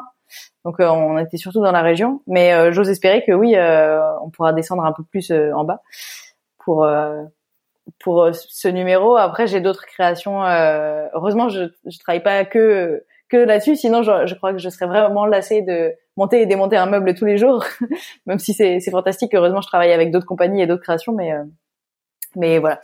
Si jamais vous avez envie d'en savoir plus sur les dates, n'hésitez pas à suivre mon compte Instagram. Je pense que je communique euh, suffisamment avec euh, pour que vous puissiez être informé. On, laissera, on, laissera, ça. On, va y revenir après sur tes réseaux. Mais ça marche. C'est pas pour faire ma pub, mais c'est pour le dire. non, profites-en. Euh, de toute façon, ils pourront retrouver le, lien en description mhm. de ton, de tes réseaux. Euh, alors, à part ce spectacle de contorsion, bon, on a compris que tu arrives à bouger un peu dans tous les sens, là, que tu es hyper souple, ça c'est fou. Euh, Est-ce que tu as une autre, euh, une autre affinité, une autre discipline auquel tu aimes bien bosser, euh, auquel tu as, peut-être réservé euh, hmm. un spectacle aussi, un numéro Alors en fait, très souvent quand on fait de la contorsion et des équilibres sur les mains, on, on a les facultés, sans le savoir vraiment, de pouvoir faire de la voltige. Parce que finalement, euh, être en équilibre sur les mains par terre, c'est plus difficile que d'être en équilibre dans les mains d'un porteur, puisqu'en fait, ah ouais, euh, ouais. j'aurais pas dit, je, a priori. on penserait pas. Parce qu'en fait, euh, le porteur, lui, euh, bouge en fonction de, de toi pour rattraper tous les déséquilibres. Donc, c'est-à-dire que le porteur qui te, c'est un peu le sol qui rattrape en fait tout est tout est déséquilibre et donc en fait je sais pas si vous avez si vous êtes déjà amusé à ça, mais on peut mettre euh, des fois un balai sur le, le sur sur ses sur ses doigts comme ça et s'amuser à rattraper le, le balai en équilibre. En équilibre hmm. C'est un peu le même principe. Et, alors que le sol, lui, il ne bougera jamais. Si tu te déséquilibres, tu tomberas. C'est ou tu te rattraperas, mais tu devras faire beaucoup d'efforts et c'est c'est ça qui est difficile et ingrat dans la dans les équilibres euh, sur objet ou ou au sol. Et donc pour répondre à ta question, euh, je, je, voltige aussi un peu. Bien sûr, j'ai pas le niveau d'une voltigeuse dont c'est vraiment la discipline, mais euh, ça, là en l'occurrence, dans une autre création qui s'appelle Jeu d'enfant, j'aurai l'occasion de voltiger en, main à main euh, avec avec un porteur qui s'appelle Emric. Donc, ok. Ok, alors ça demande de la force, ça quand même. Il faut être euh, parce que quand tu tiens sur une main, même avec un porteur, quand tu fais des mouvements, quand tu euh, tu te tu te mets dans un état de déséquilibre, euh, ça demande une sacrée poigne, non, mais de, de une, grosse force en isométrie aussi. Ouais, en fait, vraiment, ouais, ça demande beaucoup de force, d'endurance aussi, et du du gainage, ça c'est évident, et aussi en fait une très, une grande conscience corporelle parce que euh, y a, c'est, très particulier d'avoir euh, d'avoir la, la, tête en bas et de devoir tenir ainsi parce qu'en fait tu n'as tu ne vois pas ton corps en fait. Quand tu effectues un mmh. mouvement en musculation qui est déjà très technique, comme euh, je sais pas du soulevé de terre ou euh, du squat, déjà c'est technique. Déjà avoir un miroir c'est important pour euh, pour évaluer en fait son positionnement. Là, il faut imaginer qu'en fait, tout ce qu'on fait, on, on, on, le voit pas, on peut que le sentir. Et donc, c'est, il y a qu'à force de répétition, en fait, qu'on s'habitue à, à, un peu développer, un, je vais pas dire un sens supplémentaire, on n'est pas des super-héros non plus, hein, mais, euh, mm. mais cette espèce de conscience qui va au-delà du, du regard. Euh, mm-hmm. et ça, ça s'exerce, euh, ça se muscle finalement aussi. Euh, mais pour revenir à des choses plus pragmatiques, effectivement, euh, tout le travail de musculation à côté est super important. Vraiment, euh, en tout cas, euh, moi je trouve. Comme je te dis, il n'y a pas de bouquin hein, sur les sur les artistes de cirque, mais moi la musculation, c'est, elle représente 40% euh, de mon entraînement et 60% c'est c'est de la technique de cirque. Mm-hmm. Et en fait, je devrais même dire euh, musculation et cardio, parce que le cardio aussi c'est nécessaire parce qu'en fait dans un spectacle, euh, bah, tu as tendance à courir un peu partout pendant, pendant une heure ou un peu plus. Donc le cardio, en fait, c'est nécessaire de le travailler. on, va revenir sur tes entraînements, hein, ça m'intéresse. Euh, juste mmh. avant, euh, quand tu dis, alors il n'y a pas de livre, c'est assez curieux quand même qu'il n'y a pas de livre. Il y, a des livres pour le foot, il y a des livres pour la muscu, euh, ouais. Eric Deladier, Michael Gundil, etc. Il y a des livres pour un petit peu toutes les disciplines. Et alors là où je veux en venir surtout, c'est est-ce que parce que c'est c'est pas si marginal quand même le cirque. Il y a du monde, il y a un marché. C'est clair. Non, mais c'est vrai. Je dis il y a, y a pas de livres, c'est pas tout à fait vrai. Il y a des alors en plus euh, euh, bien sûr qu'il y a des livres euh, d'histoire du cirque, il y a des livres mais en biomécanique sur les artistes de cirque, honnêtement, c'est c'est assez pauvre quoi. Et et c'est triste alors parce que en fait, je crois qu'il y a peut-être que ça n'intéresse pas aussi les auteurs de se pencher sur des disciplines qui sont extrêmement spécifiques. Peut-être parce que c'est pas un, c'est pas une discipline qui qui fait de la compétition. En fait, euh, lorsqu'il y a de la compétition, il y a de la performance et du coup, ça mérite de l'analyse. Tu vois ce que je veux dire? Alors que mm. dans, dans, dans, quelque chose de spectaculaire, euh, l'enjeu c'est c'est la performance spectaculaire, mais mais on n'ira pas analyser comme on le ferait avec un swing de golf ou comme on le ferait avec euh, un mouvement de musculation ou de powerlifting. Euh, je crois que c'est une question de prétexte en fait. On trouve pas le prétexte à analyser des artistes de cirque. Et c'est aussi pour ça qu'on n'a pas un staff euh, suffisant pour euh, pour la récupération par exemple. C'est un peu la même raison parce qu'en fait, le, si aujourd'hui on n'a pas de littérature scientifique sur euh, la biomécanique chez les artistes de cirque ou sur les mouvements euh, des artistes, c'est, je pense, simplement parce qu'on ne les considère pas comme des sportifs de haut niveau et ça, c'est une erreur. Mais au-delà qu'il n'y a pas de compétition, parce que ça reste euh, un, domaine purement euh, de divertissement, euh, comme tu le dis. Mm. voilà, c'est des spectacles, c'est des représentations, c'est du public qui vient voir ça, qui vient regarder. Est-ce que est-ce qu'il y a du fric là-dedans? Enfin, parce que c'est souvent le nerf. Non, mais ça on le dit, hein, c'est le nerf de la guerre. Hein, il n'y a, pas de compétition, mais euh, mais par exemple, euh, alors non, c'est non, c'est un mauvais exemple. J'allais dire euh, ceux qui sautent, euh, ceux qui font des gros plongeons, euh, c'est des trucs Red Bull, etc. Mais c'est une sorte de compétition aussi. Mais tu vois là, pour pour le coup, il y a, y a de l'argent, il y a une sorte d'argent en tout cas suffisamment pour déployer des, des, des trucs assez dingues.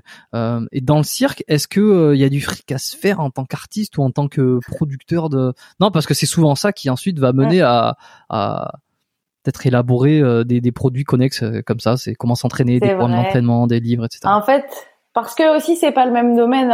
il s'agit du domaine de la culture en France en tout cas. Donc c'est pas les mêmes subventions.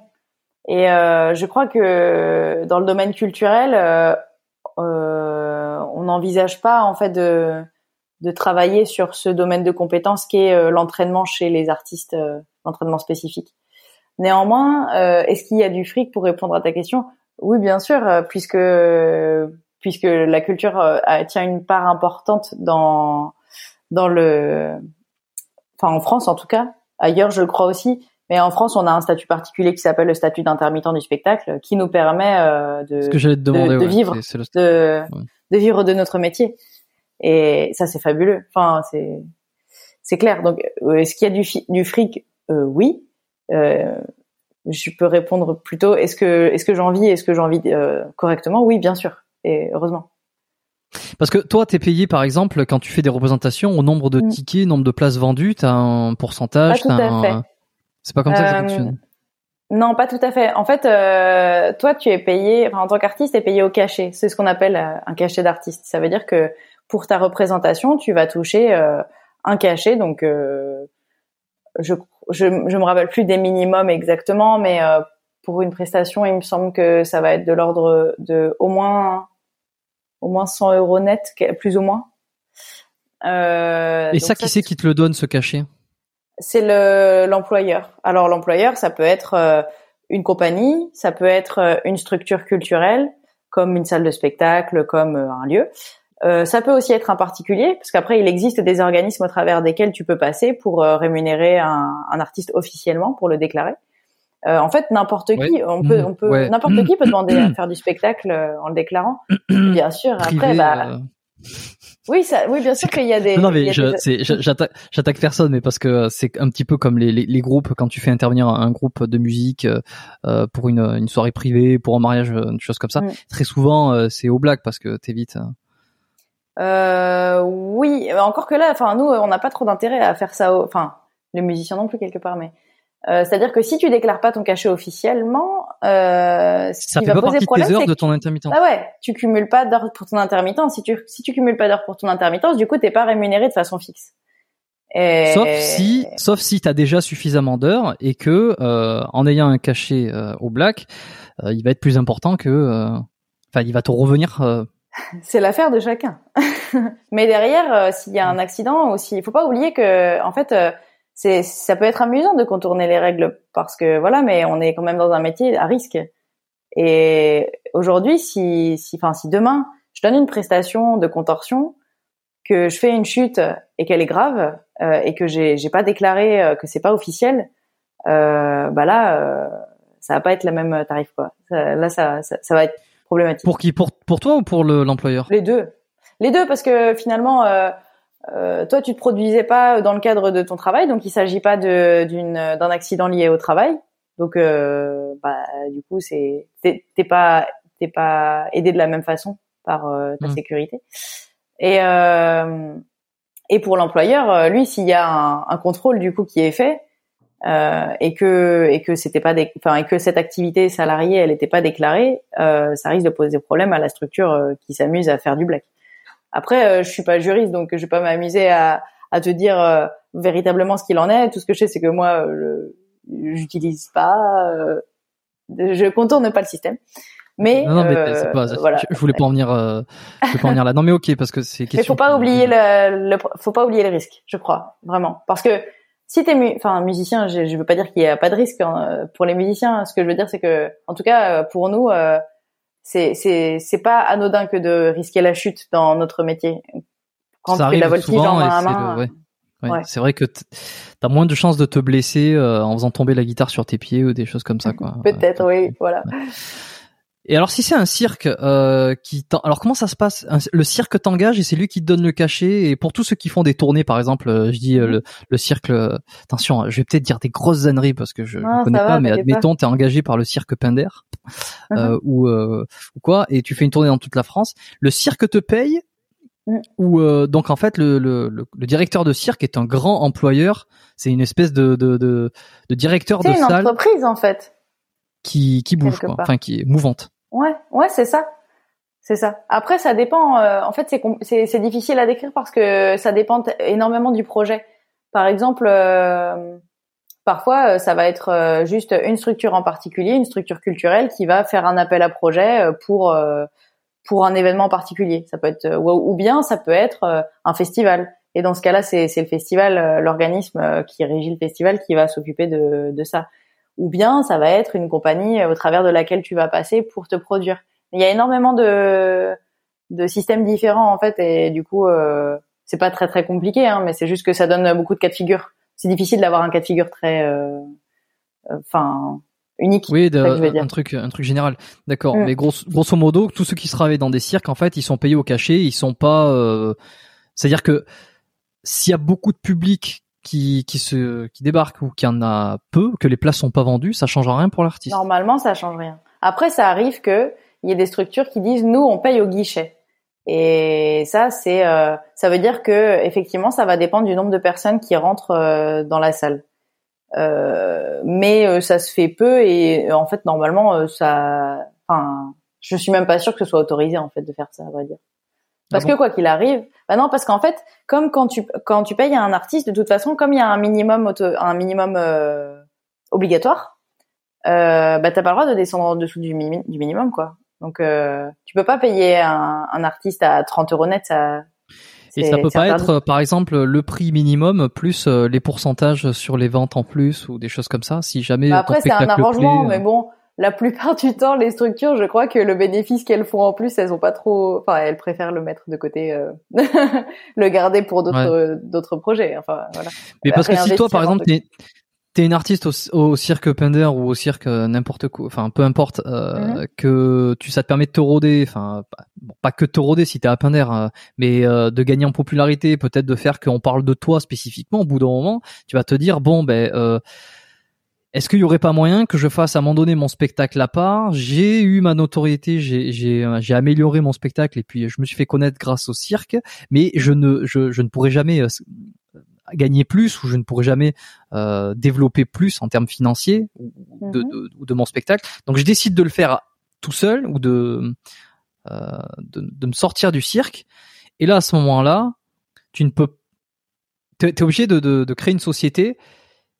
Tu ne pourras pas euh, dire bah tiens je je suis payé un, un peu comme je sais pas comment ça se passe d'ailleurs mais les artistes qui font des concerts euh, j'en sais rien moi les j'allais dire Michael Jackson mais il est mort euh, tous ceux qui font des concerts là c'est Euh, plus il y a de personnes qui viennent plus ils, re- ils reçoivent un ah, je vois ce que tu veux dire. donc euh, est-ce qu'en Bah, termes de oui. spectacle de cirque ça peut être la même chose? Alors si tu peux faire ça, euh, oui effectivement. euh, en fait, ça va dépendre aussi de parce qu'en fait, je sais pas si parce que si par exemple je prends l'exemple de mon solo, quoi qu'il arrive, euh, euh, c'est la c'est les structures dans lesquelles je joue qui me payent. Donc euh, si il faudrait veux, que tu crées euh, ta propre structure en fait En fait, c'est ça. Ou alors, oui, tu crées une asso dans ce cas. La plus, enfin, c'est ce que la plupart des gens font, parce que tu, tu crées pas une entreprise. Et tu peux, tu peux créer une asso et après tu réinvestis dans ton asso, mais.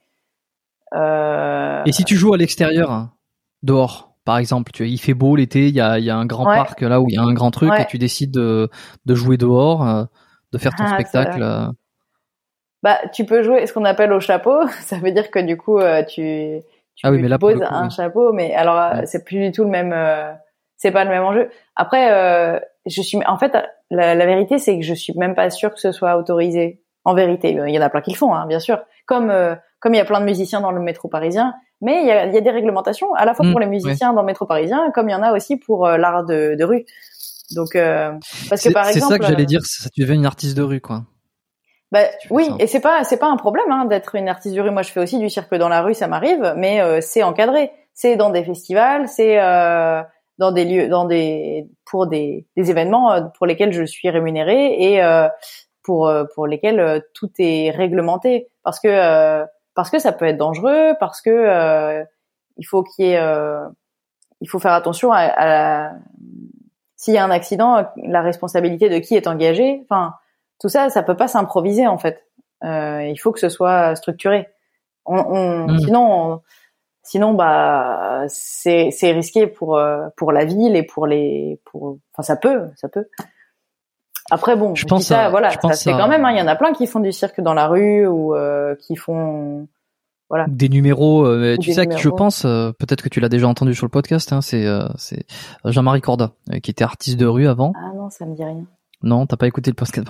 C'est bon, il, il est venu le temps pour moi. Ça fait quelques épisodes que j'avais pas mentionné euh, Jean-Marie Corda. Euh, voilà, allez écouter cet épisode. C'est l'épisode. Prenez des pincettes, évidemment. Euh, ça, je le rappelle à chaque fois. Je vais regarder le numéro d'épisode. J'ai jamais les numéros. C'est triste. Euh, qui était avant artiste de rue, avant d'avoir plein d'autres métiers. Et euh, attendez, hein, je- j'essaie de retrouver. Jean-Marie Corda. Là, l'épisode 37 avec Jean-Marie Corda que j'ai sobrement intitulé La thérapie par la prostitution. Deux points d'interrogation. Euh, bon, allez écouter cet épisode. On parle pas tant d'artistes de rue, mais c'est vrai que ça fait ça fait un moment que j'y pense. Je, je souhaiterais euh, réinviter Jean-Marie pour parler de son parcours euh, quand il était artiste de rue. Euh, et je pense non, je pensais que tu avais écouté l'épisode. C'est un épisode Non, particulier. pour le coup, euh, non, mais c'est vrai que je sais pas en plus en quelle année ça pouvait être, mais c'est vrai que les réglementations aussi, elles se sont structurées depuis. Euh, C'est-à-dire que c'est vrai que le, je, c'est grave, je devrais le savoir, mais euh, en vérité, je sais pas euh, quand est né le statut d'intermittent du spectacle, tu vois. Parce que ça, c'est aussi, euh, je pense que ça a été une, une façon de structurer aussi, euh, d'encadrer un peu euh, euh, notre métier. Mhm. Et euh, du coup, je je sais pas du tout te dire si euh, la, la personne dont tu parles, elle, elle était intermittente euh, ou pas, ou si euh, il vivait je de pense- son art dans la rue. Oui, oui, je pense que, ouais, enfin bon, je, je pense que c'est ça. hein. On, on éclaircira tout ça si, euh, si si on refait un épisode avec lui. Enfin, si je refais un épisode avec lui, euh, je passe le bonjour à Jean-Marie. hein. Je sais pas s'il écoutera. Il est, il est assez occupé. euh, maintenant, il a, il a, il a pas mal de choses à s'occuper. Euh, très décrié. hein. C'est c'est un personnage. Hein. Ses, euh, ses idées sont, sont euh, peuvent, peuvent diviser beaucoup. On va revenir quand même sur l'entraînement euh, après ce petit Ouais. côté euh, juridique, euh, so- sociétal, entrepreneurial. Comment tu t'en- alors tu, tu me disais là c'est à peu près euh, il y a un, t'as un pourcentage où tu vas t'entraîner en musculation, en force pour essayer de, et en cardio, et ensuite le reste en technique. Bon, en technique, on a compris, c'est, enfin, on a compris, on s'imagine, hein, c'est les, c'est améliorer sa, sa souplesse, c'est faire les numéros, c'est améliorer sa technique sur tes mouvements, etc. Mais en ce qui concerne ton entraînement euh, musculaire, musculation, force, cardio, comment ça s'organise et euh, à quoi il ressemble? Euh, Parce que on est dans un objectif d'améliorer tes, voilà, tes- c'est ça. objectif cirque, c'est ça. On est plus dans la prépa, Ouais. limite prépa physique cirque. Ouais, c'est ça. D'ailleurs, euh, j'ai été encadrée par un coach pendant cinq ans pour euh, avoir un planning euh, à peu près clair. enfin, à peu près clair. Même très très clair d'ailleurs. Euh, ce que je veux dire, c'est que c'est, je l'ai pas inventé, je, je l'ai pas sorti du, du chapeau. C'est intéressant ça. C'est un, un préparateur physique spécialisé dans les artistes de cirque? Oui, en tout cas, euh, il, il était spécialisé à ce moment-là. Maintenant, il est, il a, ch- il a pas changé d'orientation. C'est juste qu'il est plus spécialisé en préparation mentale en ce moment. Euh, il s'appelle Guillaume donner son nom ou pas? Ah bah voilà, j'allais dire. il s'appelle Guillaume Bilk. euh, N'hésitez pas à vous renseigner euh, à son sujet si jamais. Euh, et en fait, il, a été, euh, il a été préparateur physique à- au Centre régional des arts du, du cirque et de la rue à Amiens. Et ensuite, il est rentré euh, au, au crack de l'homme, c'est-à-dire euh, Centre régional euh, des arts du cirque de, de l'homme, c'est à côté de Lille. Voilà, c'est là où j'étais en tout cas. Et euh, peu importe. Je, je vais parce Comment que tu l'écris, pas- Bilk? B I L C K E. D'accord. Bon voilà, comme ça on a. Voilà. Et euh, lui était passionné de d'entraînement spécifique justement, et euh, donc il a il a encadré euh, notre entraînement pendant nos trois, enfin deux ans et demi, trois ans de euh, d'école supérieure. Et donc pour répondre à ta question, euh, en fait, je m'entraîne deux fois par jour, euh, cinq à six jours sur sept. Donc le matin, euh, je m'entraîne en technique donc équilibre et contorsion. Euh, ça, ça dure à peu près deux heures et demie à trois heures. Et l'après-midi, je m'entraîne en musculation et euh, et cardio si si jamais. Enfin, ça dépend de- des jours, mais euh, et du coup là, euh, ça dure à peu près deux heures. Euh, je sais que le lundi et le jeudi, je fais euh, plutôt les jambes l'après-midi. Euh, je fais je- et puis le je réfléchis le mardi et le vendredi donc je fais plutôt le haut du corps et les abdos donc ça comprend euh, du coup euh, les bras le dos les abdos Mais ça ressemble à quoi? Est-ce que tu, tu travailles avec euh, des, des poids lourds, avec Ouais. de, de longues euh, avec des poids lourds je, je sais pas euh, je sais Non mais pas, lourd, euh, lourd pour toi, j'entends. Oui, bien sûr. Moi, je, en fait, je navigue la plupart du temps. Euh, la, bah, je dirais que je suis plutôt entre entre 6 et 15 répétitions, euh, sachant qu'il y a des cycles où je suis plus autour de 15 pour l'endurance. Il y a des et il y a des périodes où je suis plus autour de 6. Et pour dire la vérité vraiment, euh, je, je préfère euh, charger un peu plus lourd parce que c'est un peu plus challengeant. Alors la plupart du temps, je suis plus autour de entre 6 et 10 répétitions parce que ça me challenge un peu plus. Et des fois, je suis un peu plus régulière sur ce genre de travail quand je me sens plus challengée. Donc euh, voilà. Mais c'est pas Alors, du tout quelles une sont tes obligation. performances? Mes performances, voilà, depuis qu'on n'est plus allé en salle, euh, c'était difficile à jauger. Mais euh, bah pour te donner une idée, euh, je sais pas, en les tractions, je dois en faire 12. Euh, Ah pas oui, d'accord, d'accord. Non mais attends, ça c'est intéressant parce que ça permet de voir à peu près quel niveau euh, physique, euh, forme, muscle, etc. euh, on doit avoir pour prétendre être une artiste de cirque. Enfin, voilà. C'est Mm. ça veut pas dire que tout le monde, euh, si tu fais, si une, là, une, une femme qui nous écoute, euh, faute 12 répétitions, elle est capable de faire de la contention ou quoi, mais ça donne à peu près un, euh, voilà, le niveau. Mm. Euh, bah, pas voilà. mal, hein, 12 tractions. pour des, des pour te donner des idées après euh, le soulevé de terre euh, je suis pas très forte en soulevé de terre mais en plus il y avait pas forcément euh, suffisamment de poids à la maison au moment du confinement donc je pense que j'ai un peu régressé mais sortir 200 kilos. non non t'es fou non non non pas du tout non non je dois être à peu près 55 kilos en 14 répétitions si je me trompe pas euh, moi je fais un poids de corde à peu près euh, 54 euh, 53 54 kilos je pense Ok. euh, Tu donc mesures c'est combien pas 1m67. Ok, bon, oui, bah, ça en est ouais, très, très, très correct, quoi. Euh, je me rappelle que en hip thrust à l'époque, euh, ah, bah là les salons réouverts, j'ai pas retesté depuis. je pense que mon, mon maximum, ça devait être 12 répétitions à un peu plus de 100 kilos. Euh, donc c'est correct, tu vois, c'est pas non plus euh, des charges de folie. Et en développé non, mais c'est pas. C'est intéressant parce que c'est pas ta discipline en fait. Tu, toi, tu, la, la comment C'est, tu ne fais pas ça pour soulever. Tu, tu, tu, soulèves pour ensuite pouvoir transférer euh, le mouvement, transférer la force. C'est clair que pour moi, c'est toujours la musculation. Elle est toujours, euh, même le cardio, c'est toujours au service de ma discipline. Je Peut-être que je m'ennuierais un peu si j'avais que la musculation euh, comme comme discipline, je sais pas dire. Mais mm. après, il y a quand même une forme de satisfaction euh, dans le fait de, de, soulever des charges euh, plus plutôt lourdes. Je crois qu'il y, a, oui, il y a un truc un peu challengeant qui me sort un peu de ma discipline aussi. Ça me permet de pas être trop, c'est moins routinier.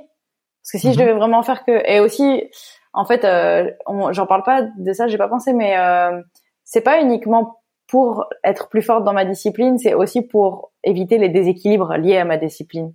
Parce que comme je travaille tout le temps sur les mains, en fait, euh, j'ai un dos qui est assez développé, j'ai des épaules et des bras un peu forts, euh, enfin un peu développés quoi par rapport au reste de mon corps. Et du coup, c'est important pour moi de travailler aussi le bas du corps pour que pour pas sembler trop déséquilibré. Et euh, et pour moi, l'équilibre euh, au sens de ma discipline bien sûr, mais dans la vie et dans ma pratique, dans mes pratiques, c'est hyper important. C'est quelque chose hmm. vraiment euh, de primordial. Ok, ok, ouais, non, bah alors il y a le fait d'améliorer euh, tes performances et puis euh, pour ta discipline de cirque et puis le l'effet prévention des prévention des douleurs, rééquilibrage des oui, bien des, sûr. des asymétries. Je soulève pas lourd tout le temps. Enfin, je, je fais pas du lourd tout le temps. Il y a des, il y a plein de d'exercices que je fais uniquement pour ma rééducation. Je suis suivie par un kiné depuis longtemps aussi.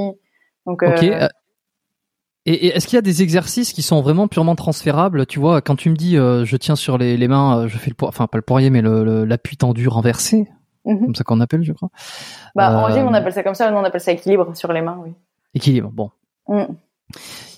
Par exemple, le développé militaire, est-ce que ça c'est un exercice que tu insistes dessus? Développé militaire, c'est voilà travailler euh, les muscles de l'épaule avec un poids. Euh, T'insistes là-dessus parce que c'est quelque chose qui va être transférable sur le fait de faire un appui, un, un équilibre? Bah, ça peut, oui, mais en vérité, j'insiste pas non plus euh, tellement en musculation à ce niveau parce que, en fait, comme je te disais, je m'entraîne trois heures le matin euh, déjà sur mes épaules. Et du coup, euh, c'est. Je veux pas surcharger.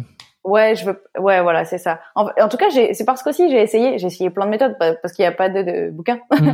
Donc, euh, en fait, j'ai essayé beaucoup de choses et je me suis aperçue quand même que. Peut-être. euh, j'ai j'ai j'ai pu euh, développer des lésions, des inflammations à force de vouloir trop faire, en tout cas sur euh, sur les épaules, etc. Et c'était contre-productif parce qu'après, dans ma technique, j'étais plus suffisamment euh, efficace. Donc, euh, euh, finalement, il y a certains exercices que je laisse, en tout cas en musculation, que, qui sont mineurs dans mon entraînement, euh, et d'autres qui sont plus plus importants. Par exemple, pour te donner une idée, je fais quand même pas mal de tirages. C'est pour ça que je te parlais des tractions, parce qu'en fait, en mhm. équilibre, tu fais que repousser tout le temps, et tu pousses tout le temps, et en fait, même au niveau postural, euh, du coup, je me retrouvais euh, facilement comme ça, quoi, à facilement à être mal, mal, placé. Et donc, euh, du coup, pour rééquilibrer ça, j'ai beaucoup travaillé euh, tout ce qui est tirage, euh, tirage face et traction. Euh, et puis aussi, j'imagine dans un certain sens que avoir un, un, grand dorsal, parce que sur les tirages verticaux, c'est surtout le grand dorsal qui est impliqué. Avoir un grand dorsal solide te permet de, de, de, de maintenir une meilleure, parce que c'est quand même le muscle qui échappe tout, quasiment tout le dos. Ça permet de maintenir un gainage et de et de et de enfin ça ça peut-être que ça améliore aussi euh, l'équilibre dans un sens. Au-delà de contrer le déséquilibre euh, de pousser c'est aussi quelque chose qui te permet de maintenir la position. Toi tu l'as remarqué en, en, ayant plus travaillé en, ayant mis un focus là-dessus que sur ton équilibre tu te sentais plus à l'aise? Euh, oui c'est certain. C'est oui oui c'est vrai. Et aussi j'ai remarqué que je me blessais moins moins le dos en fait. Parce qu'avec la contorsion quand même euh, c'est important de je crois de, de de muscler en fait les muscles qui entourent la colonne vertébrale pour la protéger en fait de ce qu'on lui fait subir le reste du mm. temps. parce que c'est vrai que moins on a moins on mobilise en fait ses muscles autour de la colonne vertébrale et plus parfois dans l'entraînement peut y avoir des à-coups ou des choses qui sont pas contrôlées et c'est dans ces moments-là la plupart du temps qu'on se blesse. Alors que plus le mouvement est contrôlé, alors oui on va dans une souplesse extrême mais mais plus on a la force de contrôler le mouvement et plus on se protège de la blessure, je crois. T'as eu des blessures justement? Ouais. euh, après je me suis pas blessée, euh, j'ai pas eu des grosses blessures, je crois pas. Euh, Autant que je me souvienne, euh, j'ai eu des lésions intercostales. Ça, c'est beaucoup lié à la contorsion ou tout ce qui est mouvement acrobatique de flip arrière. Je me rappelle que c'était beaucoup lié à l'explosivité, l'explosivité que demande le flip, de partir en arrière, ouvrir la, la cage thoracique euh, euh, de façon explosive. Ça, ça m'avait créé des lésions intercostales. Alors, attends, lésions intercostales, qu'est-ce que t'entends par là exactement hum, Je dirais que c'était comme, euh, c'est difficile à, à, décrire. Au niveau des côtes flottantes, euh, j'avais des douleurs euh, musculaires entre les côtes euh, qui m'empêchaient de respirer, de rire, de dormir sur le ventre, des choses comme ça. Qui c'est que t'avais euh, consulté T'as été, euh, t'avais passé des radios, euh, vu un médecin? Ouais, à l'époque j'avais vu un, j'avais vu un, un kiné, j'avais passé des radios et il y avait des micro déchirures à ces, dans ces zones-là. Donc euh, après, je suis pas médecin moi-même, donc c'est difficile pour moi de, de, dire vraiment voilà ce qu'il en était. Mais en tout cas, ça m'avait demandé un peu de repos. Euh, je me suis cassé une côte une fois, euh, une côte flottante toujours. C'est bizarre ça avec. Euh, Toi sur un en, en tombant sur. Euh, en fait, ouais, on a fait un stage, euh, on a fait un stage de cascade et euh, c'est ça fait partie des stages bon appétit. Merci. je, voulais, je voulais faire passer ça. Pour ceux qui voient l'image, ils le voient, mais je voulais pas le mentionner. J'ai pas eu le temps de manger, donc j'ai une petite banane. Donc je vais grignoter deux trois petits bouts comme ça, mais normalement c'est pas censé. Euh... Non, je... mais désolé, j'étais obligée de souligner, je comprends. Euh, en tout cas, euh... merde, j'ai perdu le fil. Euh, oui, oui, je je m'étais blessée du coup aux côtes euh, plusieurs fois, mais ça va, c'était c'était. Oui, non, c'était. Je te demandais sur une réception quand t'étais tombée que tu t'es fait une côte. Tout à fait. Euh, oui, oui, voilà. En fait, euh, on a eu un stage de cascade parce qu'on a des stages comme ça euh, à l'école professionnelle euh, qui sont un peu autres que les disciplines qu'on apprend tous les jours. et là, en l'occurrence, c'était cascade acrobatique, etc. Et en fait, euh, je me suis pris un genou à deux reprises dans les côtes. Et en fait, euh, ça a sûrement fissuré à ce moment-là. Et c'est dans l'entraînement le lendemain que ça a cassé. Donc, euh, je pense que je l'avais fragilisé la veille. Comment tu l'as ressenti ça Parce que chez certaines personnes, ça fait extrêmement mal. Chez d'autres, pas trop. chez certaines d'autres, c'est juste des chatouilles. Ça fait un genre de bruit de verre. C'est difficile à décrire. C'était très étonnant. en fait, c'est dans la contorsion justement bah, que j'ai un peu j'ai tiré quoi. Et en fait, ça a fait comme un verre, un verre qui se fissure. Ça m'a vraiment donné ce sentiment. Et, euh, et après, je suis revenue dans, en position euh, neutre. Et euh, là, euh, des difficultés à, à respirer vraiment. et du coup, je suis allée faire une radio et on s'est aperçu qu'elle était, qu'elle était fracturée. Donc, ça m'a demandé un peu de repos. Mais c'est des choses qui arrivent souvent. Après, il y a des choses plus basiques comme les tendinites. Ça, ça arrive souvent. Enfin, j'en ai encore d'ailleurs. Je travaille avec je, je vois mon kiné régulièrement pour essayer de de régler ces choses-là. Euh, épaules à l'avant notamment ici, euh, beaucoup sur les au niveau des avant-bras. Euh, ouais, long supinateur là. Ici. le bras, bras ah oui d'accord. Bah, T'as une prise, tu fais beaucoup de mouvements de prise? Euh, oui, exact. Je fais des équilibres sur des sur des objets euh, de cirque, je les ai pas là, mais qui s'appellent des ah cannes, des cannes en hauteur. Et, euh, ah oui, donc en fait, tu, tu, ouais, tu forces fort sur les muscles des avant-bras et les muscles des poignets, quoi. Ça c'est clair. Euh, pour autant, les poignets, j'ai jamais eu de problème. C'est pourtant le lot des équilibristes pour beaucoup, mais moi ça va, c'est pas trop problématique. J'ai eu des périostites au tibia. Ça, c'est les rebonds acrobatiques parce que, mmh. euh, contrairement aux gymnastes, euh, euh, je le sais parce que maintenant je peux comparer avec mon passé de gymnaste, mais on travaille pas sur du tumbling au cirque. On travaille sur du sol dur, du du parquet ou voilà. Donc euh, tout ce qui est euh, salto ou rebond, euh, tout ça c'est sur, c'est pas sur du sol qui, rebondit. Donc ça absorbe pas les chocs et du coup c'est plutôt les tibias qui prennent, etc. J'ai pas la prétention de dire que j'ai que je suis une très bonne acrobate d'ailleurs. Je, je le précise parce que si j'ai des collègues qui voient ça, ils vont dire mais qu'est-ce qu'elle raconte? Elle fait pas salto. Mais mais voilà, je précise parce que ça arrive souvent les périostites chez les acrobates. Très bien. Et alors ça, les périostites, pour le coup, ça met du temps à, partir quand même. Ouais. C'est très merde. Hein. Vraiment, ouais. Et c'est très douloureux. Je me rappelle de, les avoir soignés. Donc chez la kiné, euh, alors on les avait soignés avec des ondes de choc. Ça, ça doit pas être. Euh, c'était l'enfer. Ça doit pas être agréable. C'était vraiment horrible. Je me rappelle, je venais avec une serviette pour mordre dedans euh, le temps que ça passe. Quoi. C'était, c'était vraiment, euh, c'était vraiment hyper douloureux. Et finalement. Écouter les podcasts pendant la, la séance histoire de, de t'évader. J'aurais jamais réussi à me concentrer, mais en tout cas, euh, ce qui a été vraiment le game changer, j'ai vu tout simplement un podologue et j'ai porté, j'ai mis des semelles orthopédiques en fait parce que j'avais, euh, j'en avais besoin en fait aussi. Et, euh, et ça, c'est qui a donné la finalité.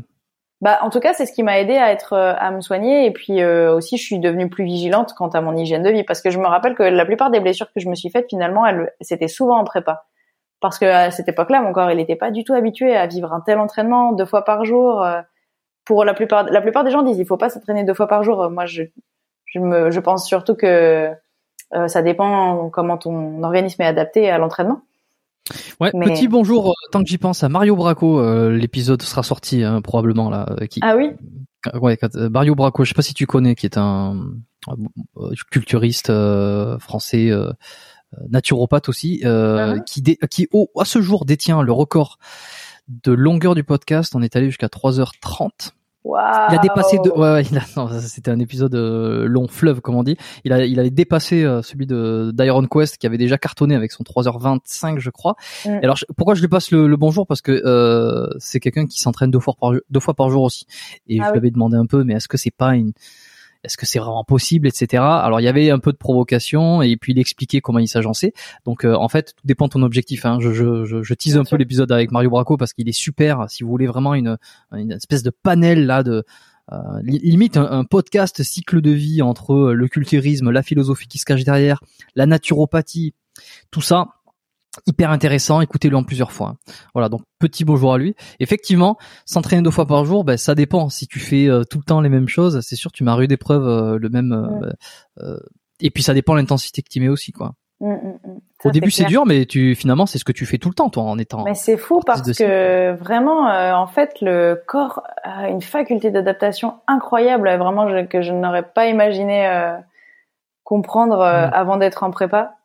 Euh, et, euh, et en fait, oui, euh, c'était, c'est tout à fait possible de s'entraîner deux fois par jour. En revanche, il est vrai que on en parlait juste avant qu'on démarre vraiment le podcast, mais les périodes de décharge sont nécessaires euh, au même titre que qu'une hygiène de vie qui est qui, qui correspond à ce à ce type de d'entraînement.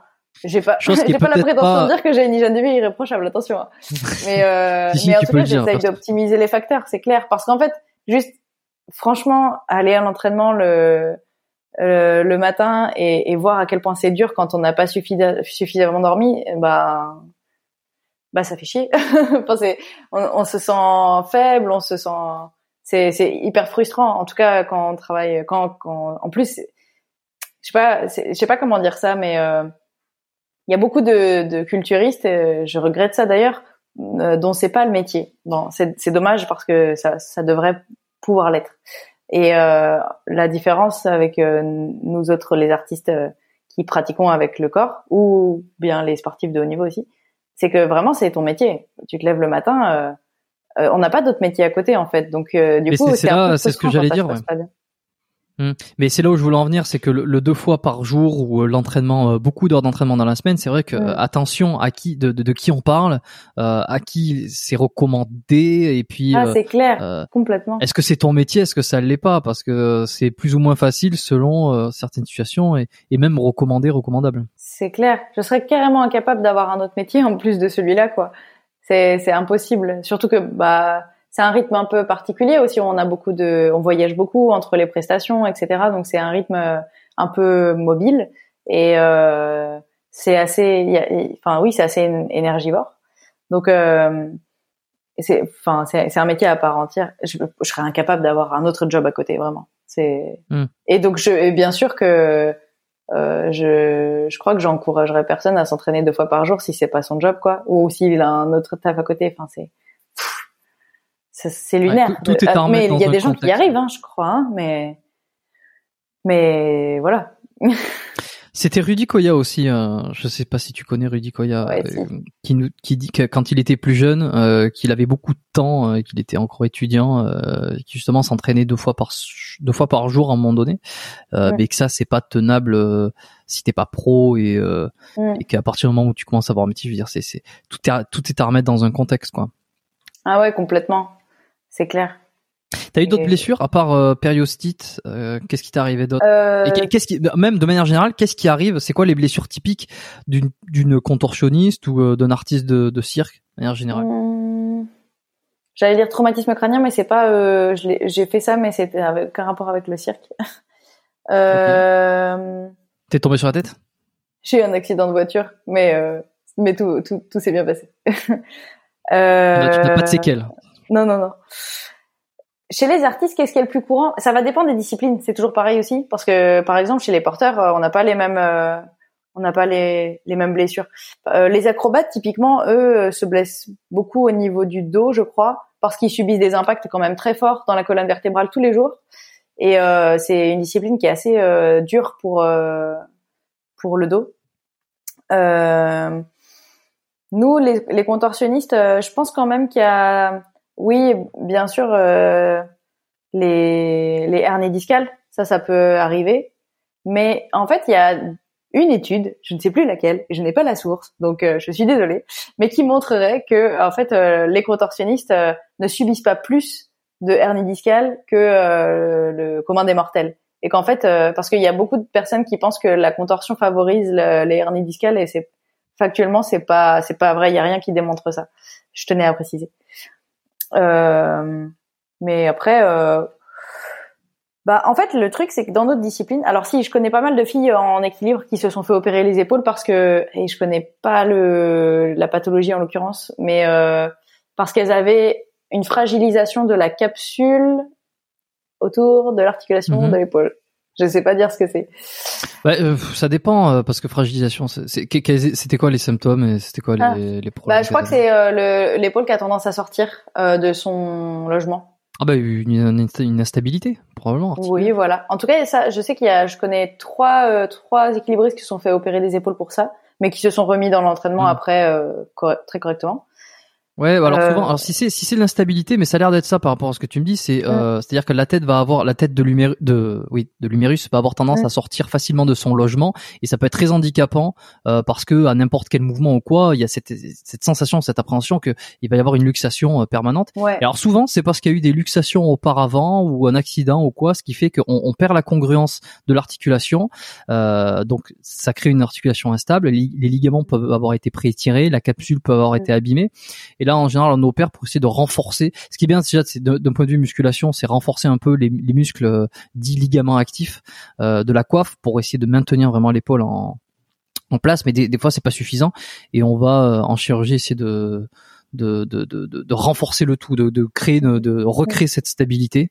Je pense qu'il s'agit de ça, ouais. Et euh, ça, ça m'étonnerait pas, euh, Ouais. surtout en, en- alors peut-être en contorsion, le fait d'être. euh, c'est vrai que si t'as une instabilité, c'est pas, c'est pas le top, quoi. C'est clair. Pour se détirer, peut-être. ouais. C'est clair. Euh, bah, c'est pour ça qu'aussi, pour moi, c'est important la, tout- toute la préparation physique est à côté et le renforcement musculaire, il est capital euh, pour la longévité dans la discipline. Après, euh, euh, en fait, euh, quand même, les équilibres et la contorsion, ça reste une des disciplines euh, en termes de longévité qui est euh, assez respectueuse du corps parce que ça, c'est vraiment une discipline qui se rapproche quand même assez fort du yoga, par exemple. Euh, on est sur quand même un, ça demande énormément de d'endurance et de force, mais on est sur quelque chose de plus de plus doux et de moins impact. A- C'est ce que j'allais dire, ouais. Il y a moins, c'est moins impactant, ouais. Et donc en général, quand même, euh, je connais beaucoup d'équilibristes, dont des professeurs euh, évidemment, euh, qui aujourd'hui à 60 ans euh, euh, sont continuent aussi de encore de faire des équilibres sans sans aucun problème, sans Mm. et qui ne souffrent pas euh, de douleurs euh, perpétuelles. Alors que je connais d'autres profs acrobates euh, qui eux euh, ont, vraiment des bah, de grandes lésions en fait liées à l'activité. Après, c'est toujours pareil. Des fois, il y a les accidents. Enfin, c'est difficile. Je peux pas faire de généralité, quoi. C'est toujours du cas par cas. Mais quels sont tes comment tu t'organises alors? Parce que là, tu es plein temps euh, là-dedans. Ça veut dire que tu t'entraînes deux fois par jour. C'est tu mets, essaies de mettre tout en place de, de ton côté. Alors, euh, tu dis qu'il faut pas aller jusqu'à te targuer d'une d'une hygiène de vie irréprochable. Mais enfin, on va essayer de creuser sur ça quand même. Qu'est-ce que tu fais euh, au quotidien euh, pour essayer d'être au top? Euh, On va parler un peu de thérapie aussi. Qui c'est que tu mhm. consultes, ce que tu vois? Mhm. Mais avant ça, peut-être dans tes repas, dans tes dans dans tes repos, comment tu essaies de t'organiser pour être le, le, plus en forme? Bah, c'est marrant parce que je vais, rejoindre un petit peu ce que, disait, j'ai oublié son nom, euh, Jérémy, peut-être, euh, dans un de, des derniers podcasts euh, que tu Jérémy as rendu public, voilà. Lui parlait beaucoup de l'importance, exactement. Il parlait de l'importance du sommeil, je le rejoins euh, complètement. Euh, pour moi, le sommeil c'est hyper important pour la récupération. Euh, si, si, je me demande si c'est pas le facteur le plus important d'ailleurs. Euh, j'essaye de dormir euh, au moins 8 heures mhm. euh, par nuit ce qui est pas toujours efficace. Enfin, c'est pas toujours le cas, je veux dire, parce que des fois, comme quand je suis en tournée ou quoi, je dors pas chez moi, donc je suis à l'hôtel ou dans des gîtes, et des fois, c'est c'est pas toujours facile de dormir facilement quand on n'est pas chez soi. Mais j'essaye du coup d'optimiser ça en limitant les écrans, en prenant un bouquin pour me fatiguer. là, en ce moment, euh, j'ai ça à côté, c'est pour ça que je, je prends de la mélatonine euh, parce que j'étais un peu déréglée parce qu'on a beaucoup travaillé le soir en spectacle et du coup euh, j'étais plus trop réglée en termes de sommeil. Donc euh, là j'essaye de favoriser la reprise d'un bon sommeil par exemple dans une période un peu off. Euh, donc mhm. ça c'est important pour moi. L'alimentation aussi, ça c'est clair. Après j'ai jamais eu trop de, enfin je me pose pas, j'essaie de pas trop me poser de questions avec ça parce que déjà, enfin mes parents euh, on habitait à la campagne quand j'étais plus jeune en fait, donc euh, l'alimentation brute ça a toujours été un truc plus ou moins euh, évident. du coup, je me suis jamais trop questionnée sur le fait de consommer des aliments transformés ou pas. Un peu plus quand j'étais étudiante ou quand j'habite, quand j'étais à l'internat, je me rappelle que je mangeais moins bien parce que la cantine, parce que voilà. Mais c'est vrai que maintenant, voilà, je, bien sûr que je me suis beaucoup renseignée sur la nutrition. Hein, c'est c'est c'est fondamental, je pense. Mais j'essaye de pas trop me prendre la tête euh, parce que c'est vite, ça peut vite devenir obsessionnel en fait, je crois. Euh, mais on dit souvent que... les sportifs de haut niveau euh, ont, vraiment une alimentation au couteau. Ouais, c'est ça. Mais le problème, c'est que je suis méga carré dans l'entraînement, dans dans beaucoup de choses, et je sais, euh, je je connais le vice que ça représente d'être euh, très très très carré dans son alimentation. Euh, tu sens que tu pourrais basculer? Oui, oui, ça a déjà été le cas d'ailleurs. Oui, oui, euh, plus plus jeune, j'avais ce besoin d'optimiser absolument, etc. Et finalement, euh, c'était pas, ça m'a plus desservi qu'autre chose. Donc j'en suis un peu revenue. Euh, maintenant, euh, je suis un peu plus tolérante avec avec ça, avec avec mon alimentation, avec mon hygiène de vie au global d'ailleurs, parce que il fut, fut un temps d'ailleurs où je sortais pas du tout avec des amis, je squeezais euh, des, des, sorties, euh, etc. parce que je voulais être le plus optimal possible dans mon entraînement. Désormais, je suis un, je suis toujours un petit peu comme ça, mais je, je pense que ma vie sociale a une part plus importante maintenant parce que je m'aperçois aussi qu'être plus épanouie socialement, ça me permet d'être plus performante dans, dans mon taf. Donc, euh, c'est un équilibre à trouver. Mais euh, et voilà, ça fait partie des facteurs sur lesquels euh, je joue. Et puis après, euh, évidemment, bah, le staff euh, médical qui que je choisis, qui m'entoure, qui est important. Alors, bah alors pour le coup, ouais, quel est-il? Mm. Je vois un kiné une à deux fois par semaine, une kiné en l'occurrence. qui là ces derniers temps on travaille beaucoup sur les chaînes postérieures parce que je suis assez contracturée dans le dos etc parce que j'ai eu beaucoup de spectacles je vois un ostéopathe je dirais plutôt deux fois par an euh, je vois, j'ai vu, je vois hier un nutritionniste euh, une à deux fois par an, euh, là un peu moins. Je fais des prises de sang quand même assez régulières, euh, notamment parce que j'ai eu quelques petits soucis hormonaux. Donc voilà, maintenant tout va bien, mais du coup, au niveau, je faisais un suivi à, à ce niveau-là. Et puis, euh, qu'est-ce que je vois d'autre? Ah bah préparateur mental aussi pour euh, la performance que je consulte euh, pas régulièrement, mais quand c'est nécessaire. C'est clair. Est-ce que ça t'a aidé ça Est-ce que tu as vu des réelles différences euh, Oui, quand même. Oui, oui. Sur, je dirais que ça m'a pas mal aidé sur mon appréhension de l'échec dans les spectacles.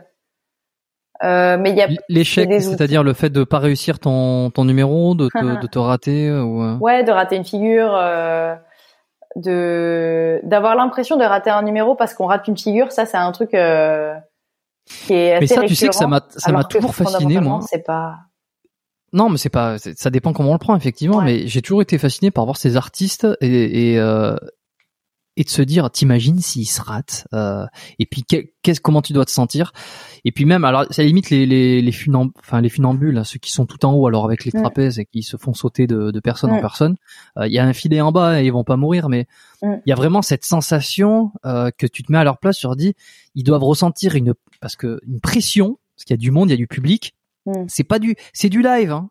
C'est pas du redifféré. On n'est pas, ah, pas du YouTube. tu peux pas couper, pas. c'est one shot fois. C'est one shot.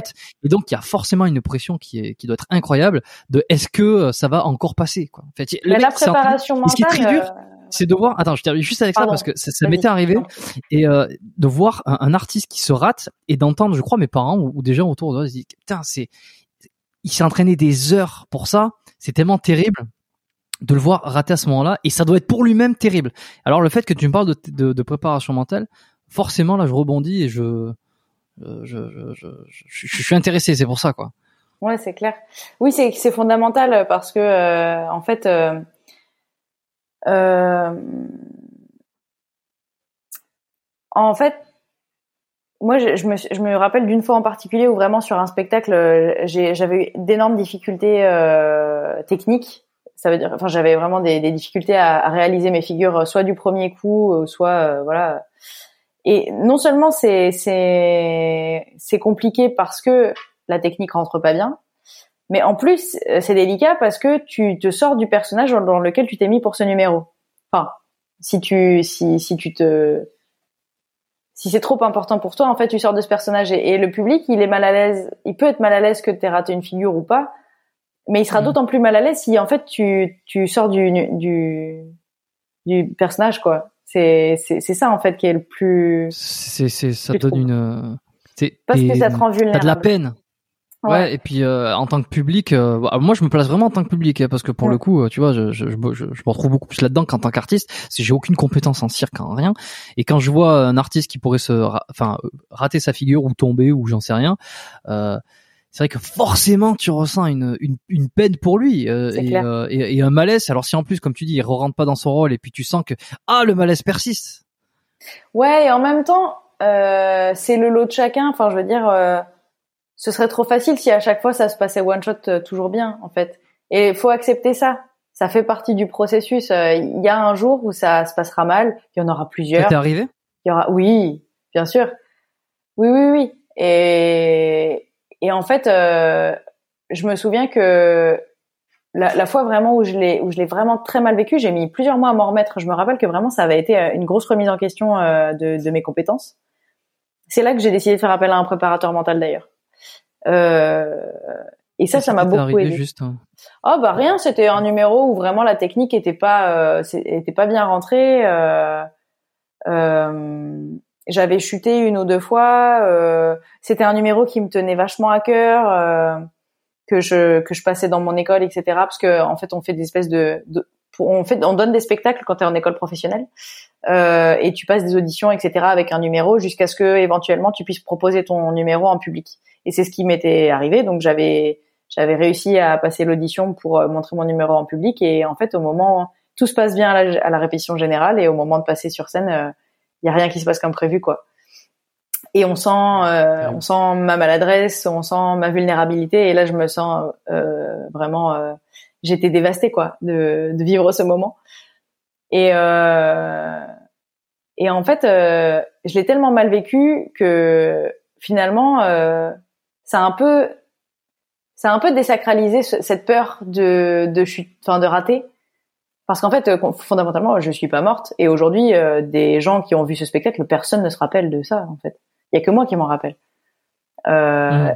Et Et puis il faut Et- passer par là, c'est voilà. aussi l'apprentissage. exactement. Et en fait, euh, finalement, ça m'est arrivé d'autres fois et c'était pas grave. Enfin, en fait, la plupart des gens se- s'en rappellent même pas. Se par Non, contre, et puis ils vont pas pas te compte, juger non plus.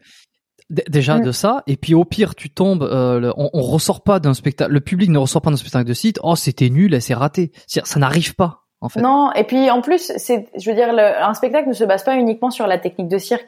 Euh, dans un spectacle, on emmène le public dans un univers, on lui propose euh, euh, de vivre une expérience. Donc, euh, en fait, euh, s'il y a une chute, euh, que ce soit d'une balle pour un jongleur ou, ou de devoir remonter une deuxième figure pour réessayer pour une équilibriste, euh, bah voilà. Enfin, les... tant que tant que la promesse de l'univers ou de l'histoire que tu proposes au public, tant que elle, elle est tenue, le reste a peu d'importance finalement. Alors c'est sûr que si tu rates toutes tes figures et que voilà, c'est sûr que ça, ça peut être un peu laborieux euh, là pour le coup. Mais voilà, euh, c'est, enfin, tout l'enjeu du spectacle ne se base pas là-dessus, contrairement aux compétitions, euh, aux compétitions de sport de haut niveau par exemple.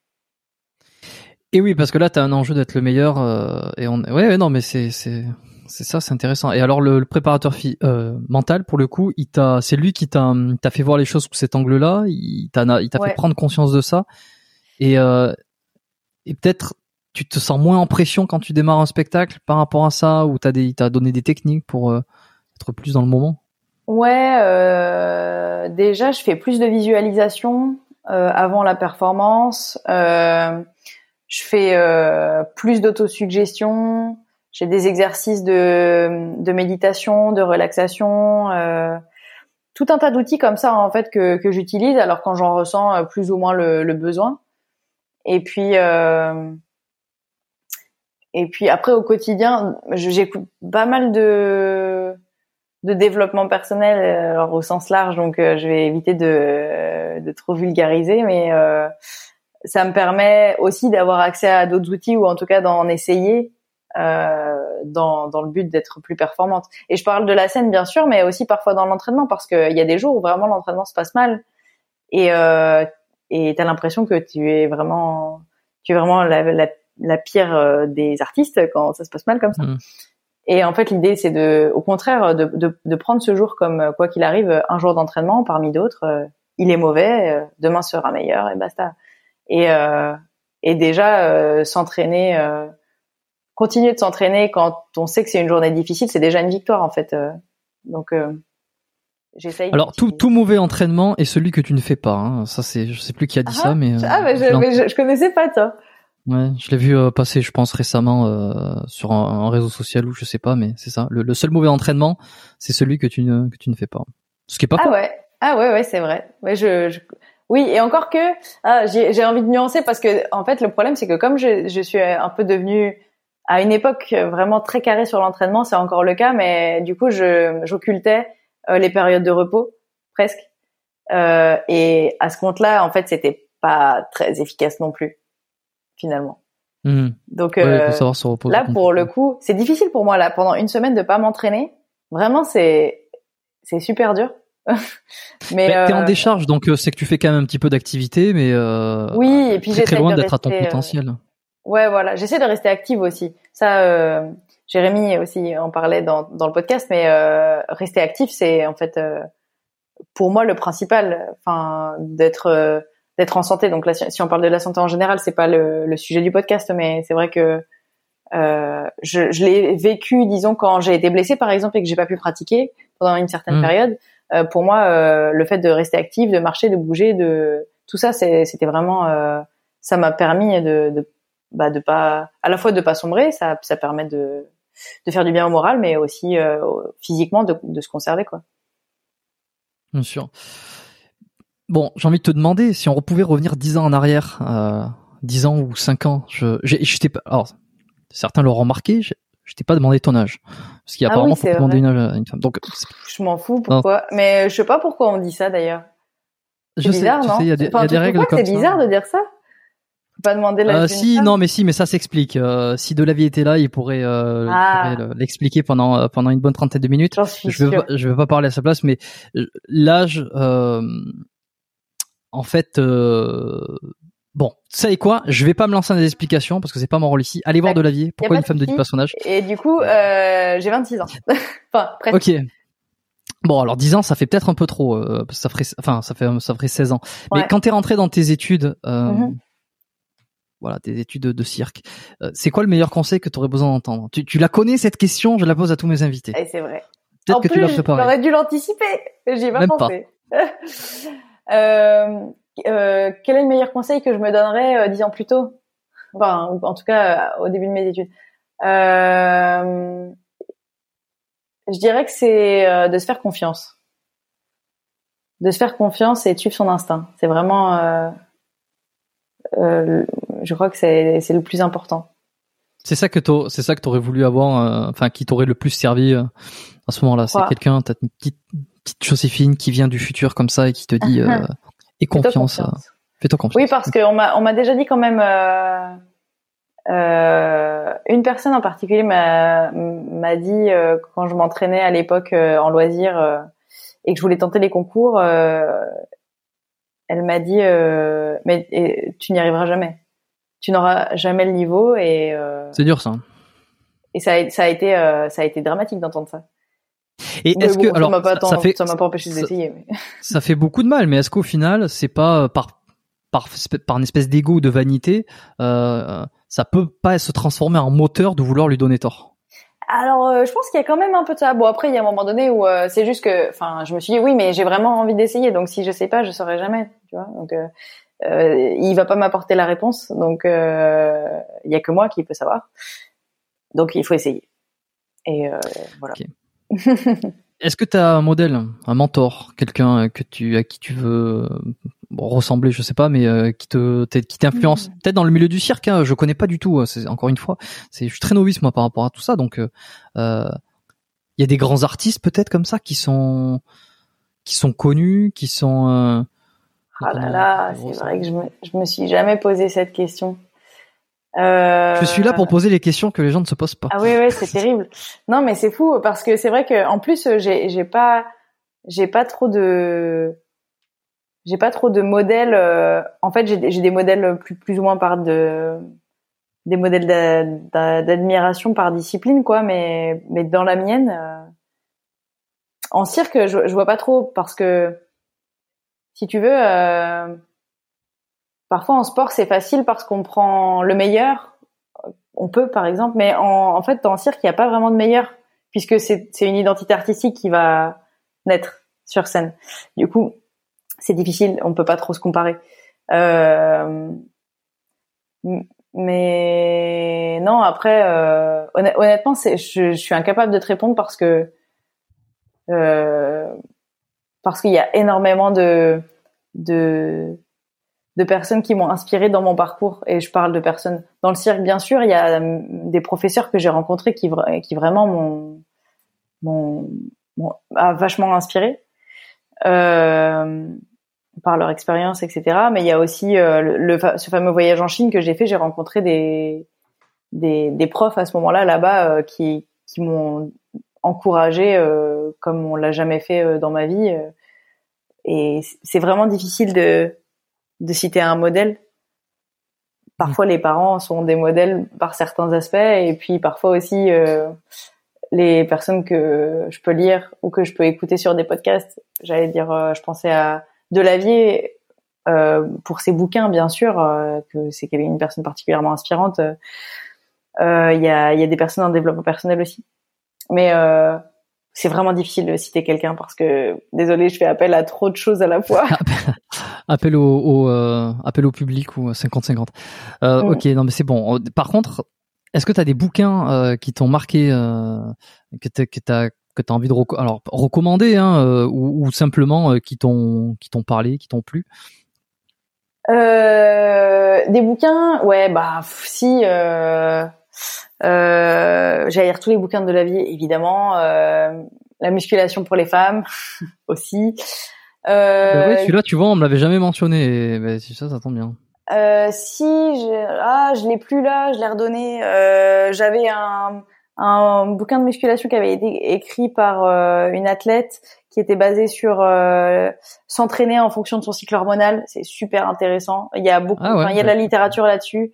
Euh, je suis désolée, je, je, je pourrais retrouver le, la référence et te l'envoyer si tu veux. Bah, mais t'inquiète pas, je pense que si je le trouve pas, je te demanderai, mais je Il y en a pas beaucoup, hein, de toute façon. Donc, euh, euh, ça c'est vraiment intéressant. On on l'a pas évoqué, mais voilà, c'est euh, quelque chose, à, une euh, un détail à prendre en compte quand on est une femme et qu'on s'entraîne euh, deux fois par jour. Hmm. Euh, et puis après des bouquins de développement personnel, bah euh, en ce moment en tout cas, euh, j'essaye de de terminer euh, le pouvoir de l'instant présent, du moment présent d'Edgar Tolle. Mhm. Euh, et et je dois reconnaître que ça c'est- pas mal. Je regrette un peu que je trouve que ça manque un peu d'outils, mais mais Je, l'ai pas lu celui-là. C'est, il m'a été recommandé, ne, ne serait-ce que parce que c'est un grand classique euh, du, Ouais. du développement personnel. bah après qu'il euh, est, qu'il est bon, mais euh, les est accords Toltec, c'est un peu- basique, mais je trouve ça ça, ça, ça, je l'ai lu, et ça j'ai aimé. Enfin, j'ai aimé. Je trouve ça, il y a quelques trucs qui sont pas mal. Oui, voilà, c'est un peu basique, mais c'est c'est- pertinent. Oh, pour... Euh, voilà. Et puis après, euh, euh, si- bah, j'ai lu des, des bouquins d'anatomie, mais je connais pas les, je connais plus les titres. C'est à Guillaume Bill que le coach il me les avait filés, donc euh, du coup je les ai plus là, je sais plus dire. Mais voilà. En général, euh, de façon générale, la littérature scientifique et développement personnel, euh, c'est quelque chose euh, qui m'inspire pas mal. Et Des euh, romans un peu? J'allais dire, ouais, je lis pas du tout de romans. En fait. Déjà, je lis trois pages et j'ai envie de dormir le soir, alors euh, j'ai vraiment des difficultés à lire davantage. Mais pas mal de podcasts, sinon euh, euh, ça n'a aucun rapport. Mais euh, j'écoute pas mal Transfert, qui est un podcast de, de témoignages de moments de vie. Ça n'a ça n'a aucun rapport avec le développement le développement personnel et le et, euh, et le cirque ou quoi que ce soit. Mais euh, je suis assez euh, assez accro à ce genre de de podcast euh, par euh, l'authenticité des témoignages. Et, euh, et voilà. Ok. Transfert que je connais de nom, mais que j'écoute pas personnellement. j'ai- J'ai regardé. Euh, très bien. Bon, je pense que là c'est bon. Je, je vais laisser les liens euh, en description. Euh, Il y aura tout ce qu'il faut si vous voulez vous procurer les bouquins. Vous pouvez juste aller regarder de quoi il s'agit. Euh, alors on te retrouve sur Instagram. Hein, on revient sur ça. T'as ta Ah oui. page Insta. Euh, T'as un Facebook aussi. Oui, j'ai une page professionnelle qui s'appelle Joséphine se plie en quatre. Mais j'ai bien aimé le nom, moi. Je trouvais ça, je trouve ça assez Eh sympa ben, surtout c'est- par rapport à ta, que- ton activité. Je crois que tous mes collègues trouvent, trouvent ça extrêmement cliché. Ils ont bien raison, mais le Oui. truc c'est que les gens, les gens le, le- s'en rappellent. Donc euh, du coup. euh, oui, non, mais c'est ça extrêmement cliché. Hein. C'est comme les coiffeurs qui, euh, qui mettent le mot cheveux ou tif euh, à Ouais, l'intérieur c'est de, de- de- exactement. sur leur aventure. Bon, là, c'est peut-être un peu cliché, effectivement, mais ce pli en quatre. Alors dans votre discipline, oui, c'est genre oh là là, je fais un jeu de mots. Mais si tu veux, le grand public, en fait, il, y, a- il y en a très peu déjà qui ont des pages, euh, qui ont des réseaux dans ce domaine-là. Donc, euh, faites-vous plaisir sur les jeux de mots. On n'est pas encore, euh, on, on est, il y a loin d'avoir une saturation quoi sur le marché. C'est clair, c'est clair. Parfait. Je laisserai tout ça, euh, les Voilà. liens, l'Instagram, si on veut te suivre un petit peu. J'espère que tu vas nous partager des trucs sympas là sur les, les trucs à venir là, parce que euh, Covid, tout ça, c'est terminé, donc euh, tu vas Ouais, ouais, ouais. Bah honnêtement, j'ai pas manqué de boulot malgré tout pendant le pendant le Covid, donc donc ça va. Et puis là, je suis sur quatre créations à la fois, donc ça va sortir petit à petit. Parfait. Un dernier mot, un message que tu as envie de faire passer?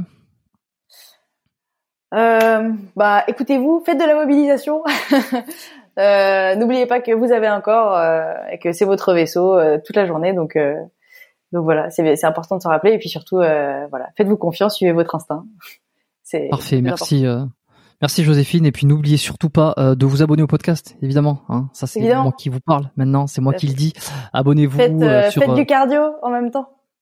Ouais, faites du cardio, allez vous balader. Mais c'est vrai qu'il y en a pas mal qui écoutent les podcasts pendant qu'ils font leur sport. Euh, chose que je n'arrive pas. Alors moi, je les écoute. euh, J'écoute des podcasts, hein, pas le mien évidemment, ça serait bizarre. Mais euh, pendant que je fais mes échauffements, euh, mais une fois que je commence ma séance de sport et qu'on est un peu intense, je ne peux pas écouter. euh, je, suis- je suis obligé de passer sur de la musique. Mais tout ce qui est cardio, euh, les temps morts, tout ça, allez-y, faites-vous plaisir. Hein. Abonnez-vous, Spotify, Apple Podcast. Euh, Deezer, euh, nos minutes, voilà, plein d'applications pour écouter les podcasts qui sont un petit peu plus utiles que YouTube. Si vous les regardez sur YouTube euh, ou que vous les écoutez sur YouTube hein, et que vous kiffez, restez sur YouTube. hein. mais euh, c'est quand même plus sympa sur les sur les applications. Euh, Au-delà de ça, voilà, le, le- le- une note, une note, un commentaire. Je le rappelle toujours, voilà, laissez hein, si vous voulez propulser un peu plus l'émission, le podcast, si vous avez apprécié les, les sujets de conversation, et puis partagez-les. Merci. On se redit, on se dit à la semaine prochaine. Merci Joséphine. Merci bien. à toi. Quitte pas la fenêtre. Et puis, et puis voilà. À bientôt. ciao tout le monde. Ça marche. Ciao.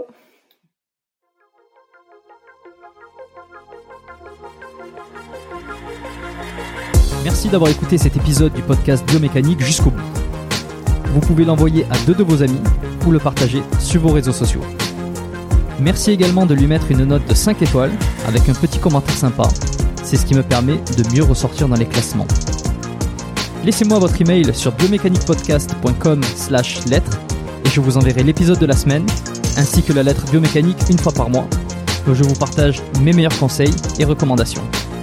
Vous avez écouté le podcast Biomécanique. Je suis Jérôme Cazerolle et je vous dis à très bientôt.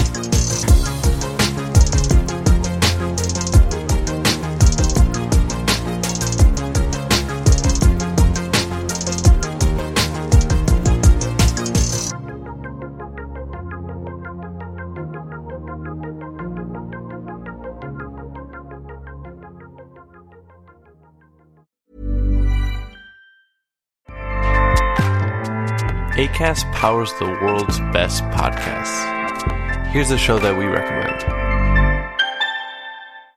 This is Roundabout Season 2, and we're back to share more stories from the road and the memories made along the way.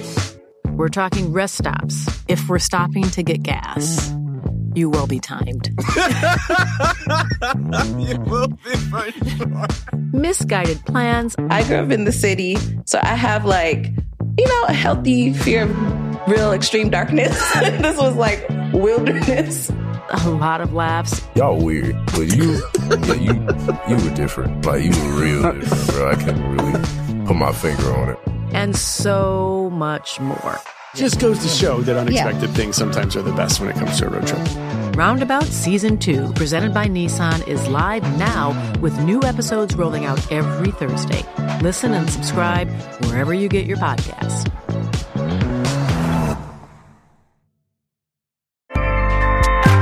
ACAST helps creators launch, grow, and monetize their podcasts everywhere. ACAST.com.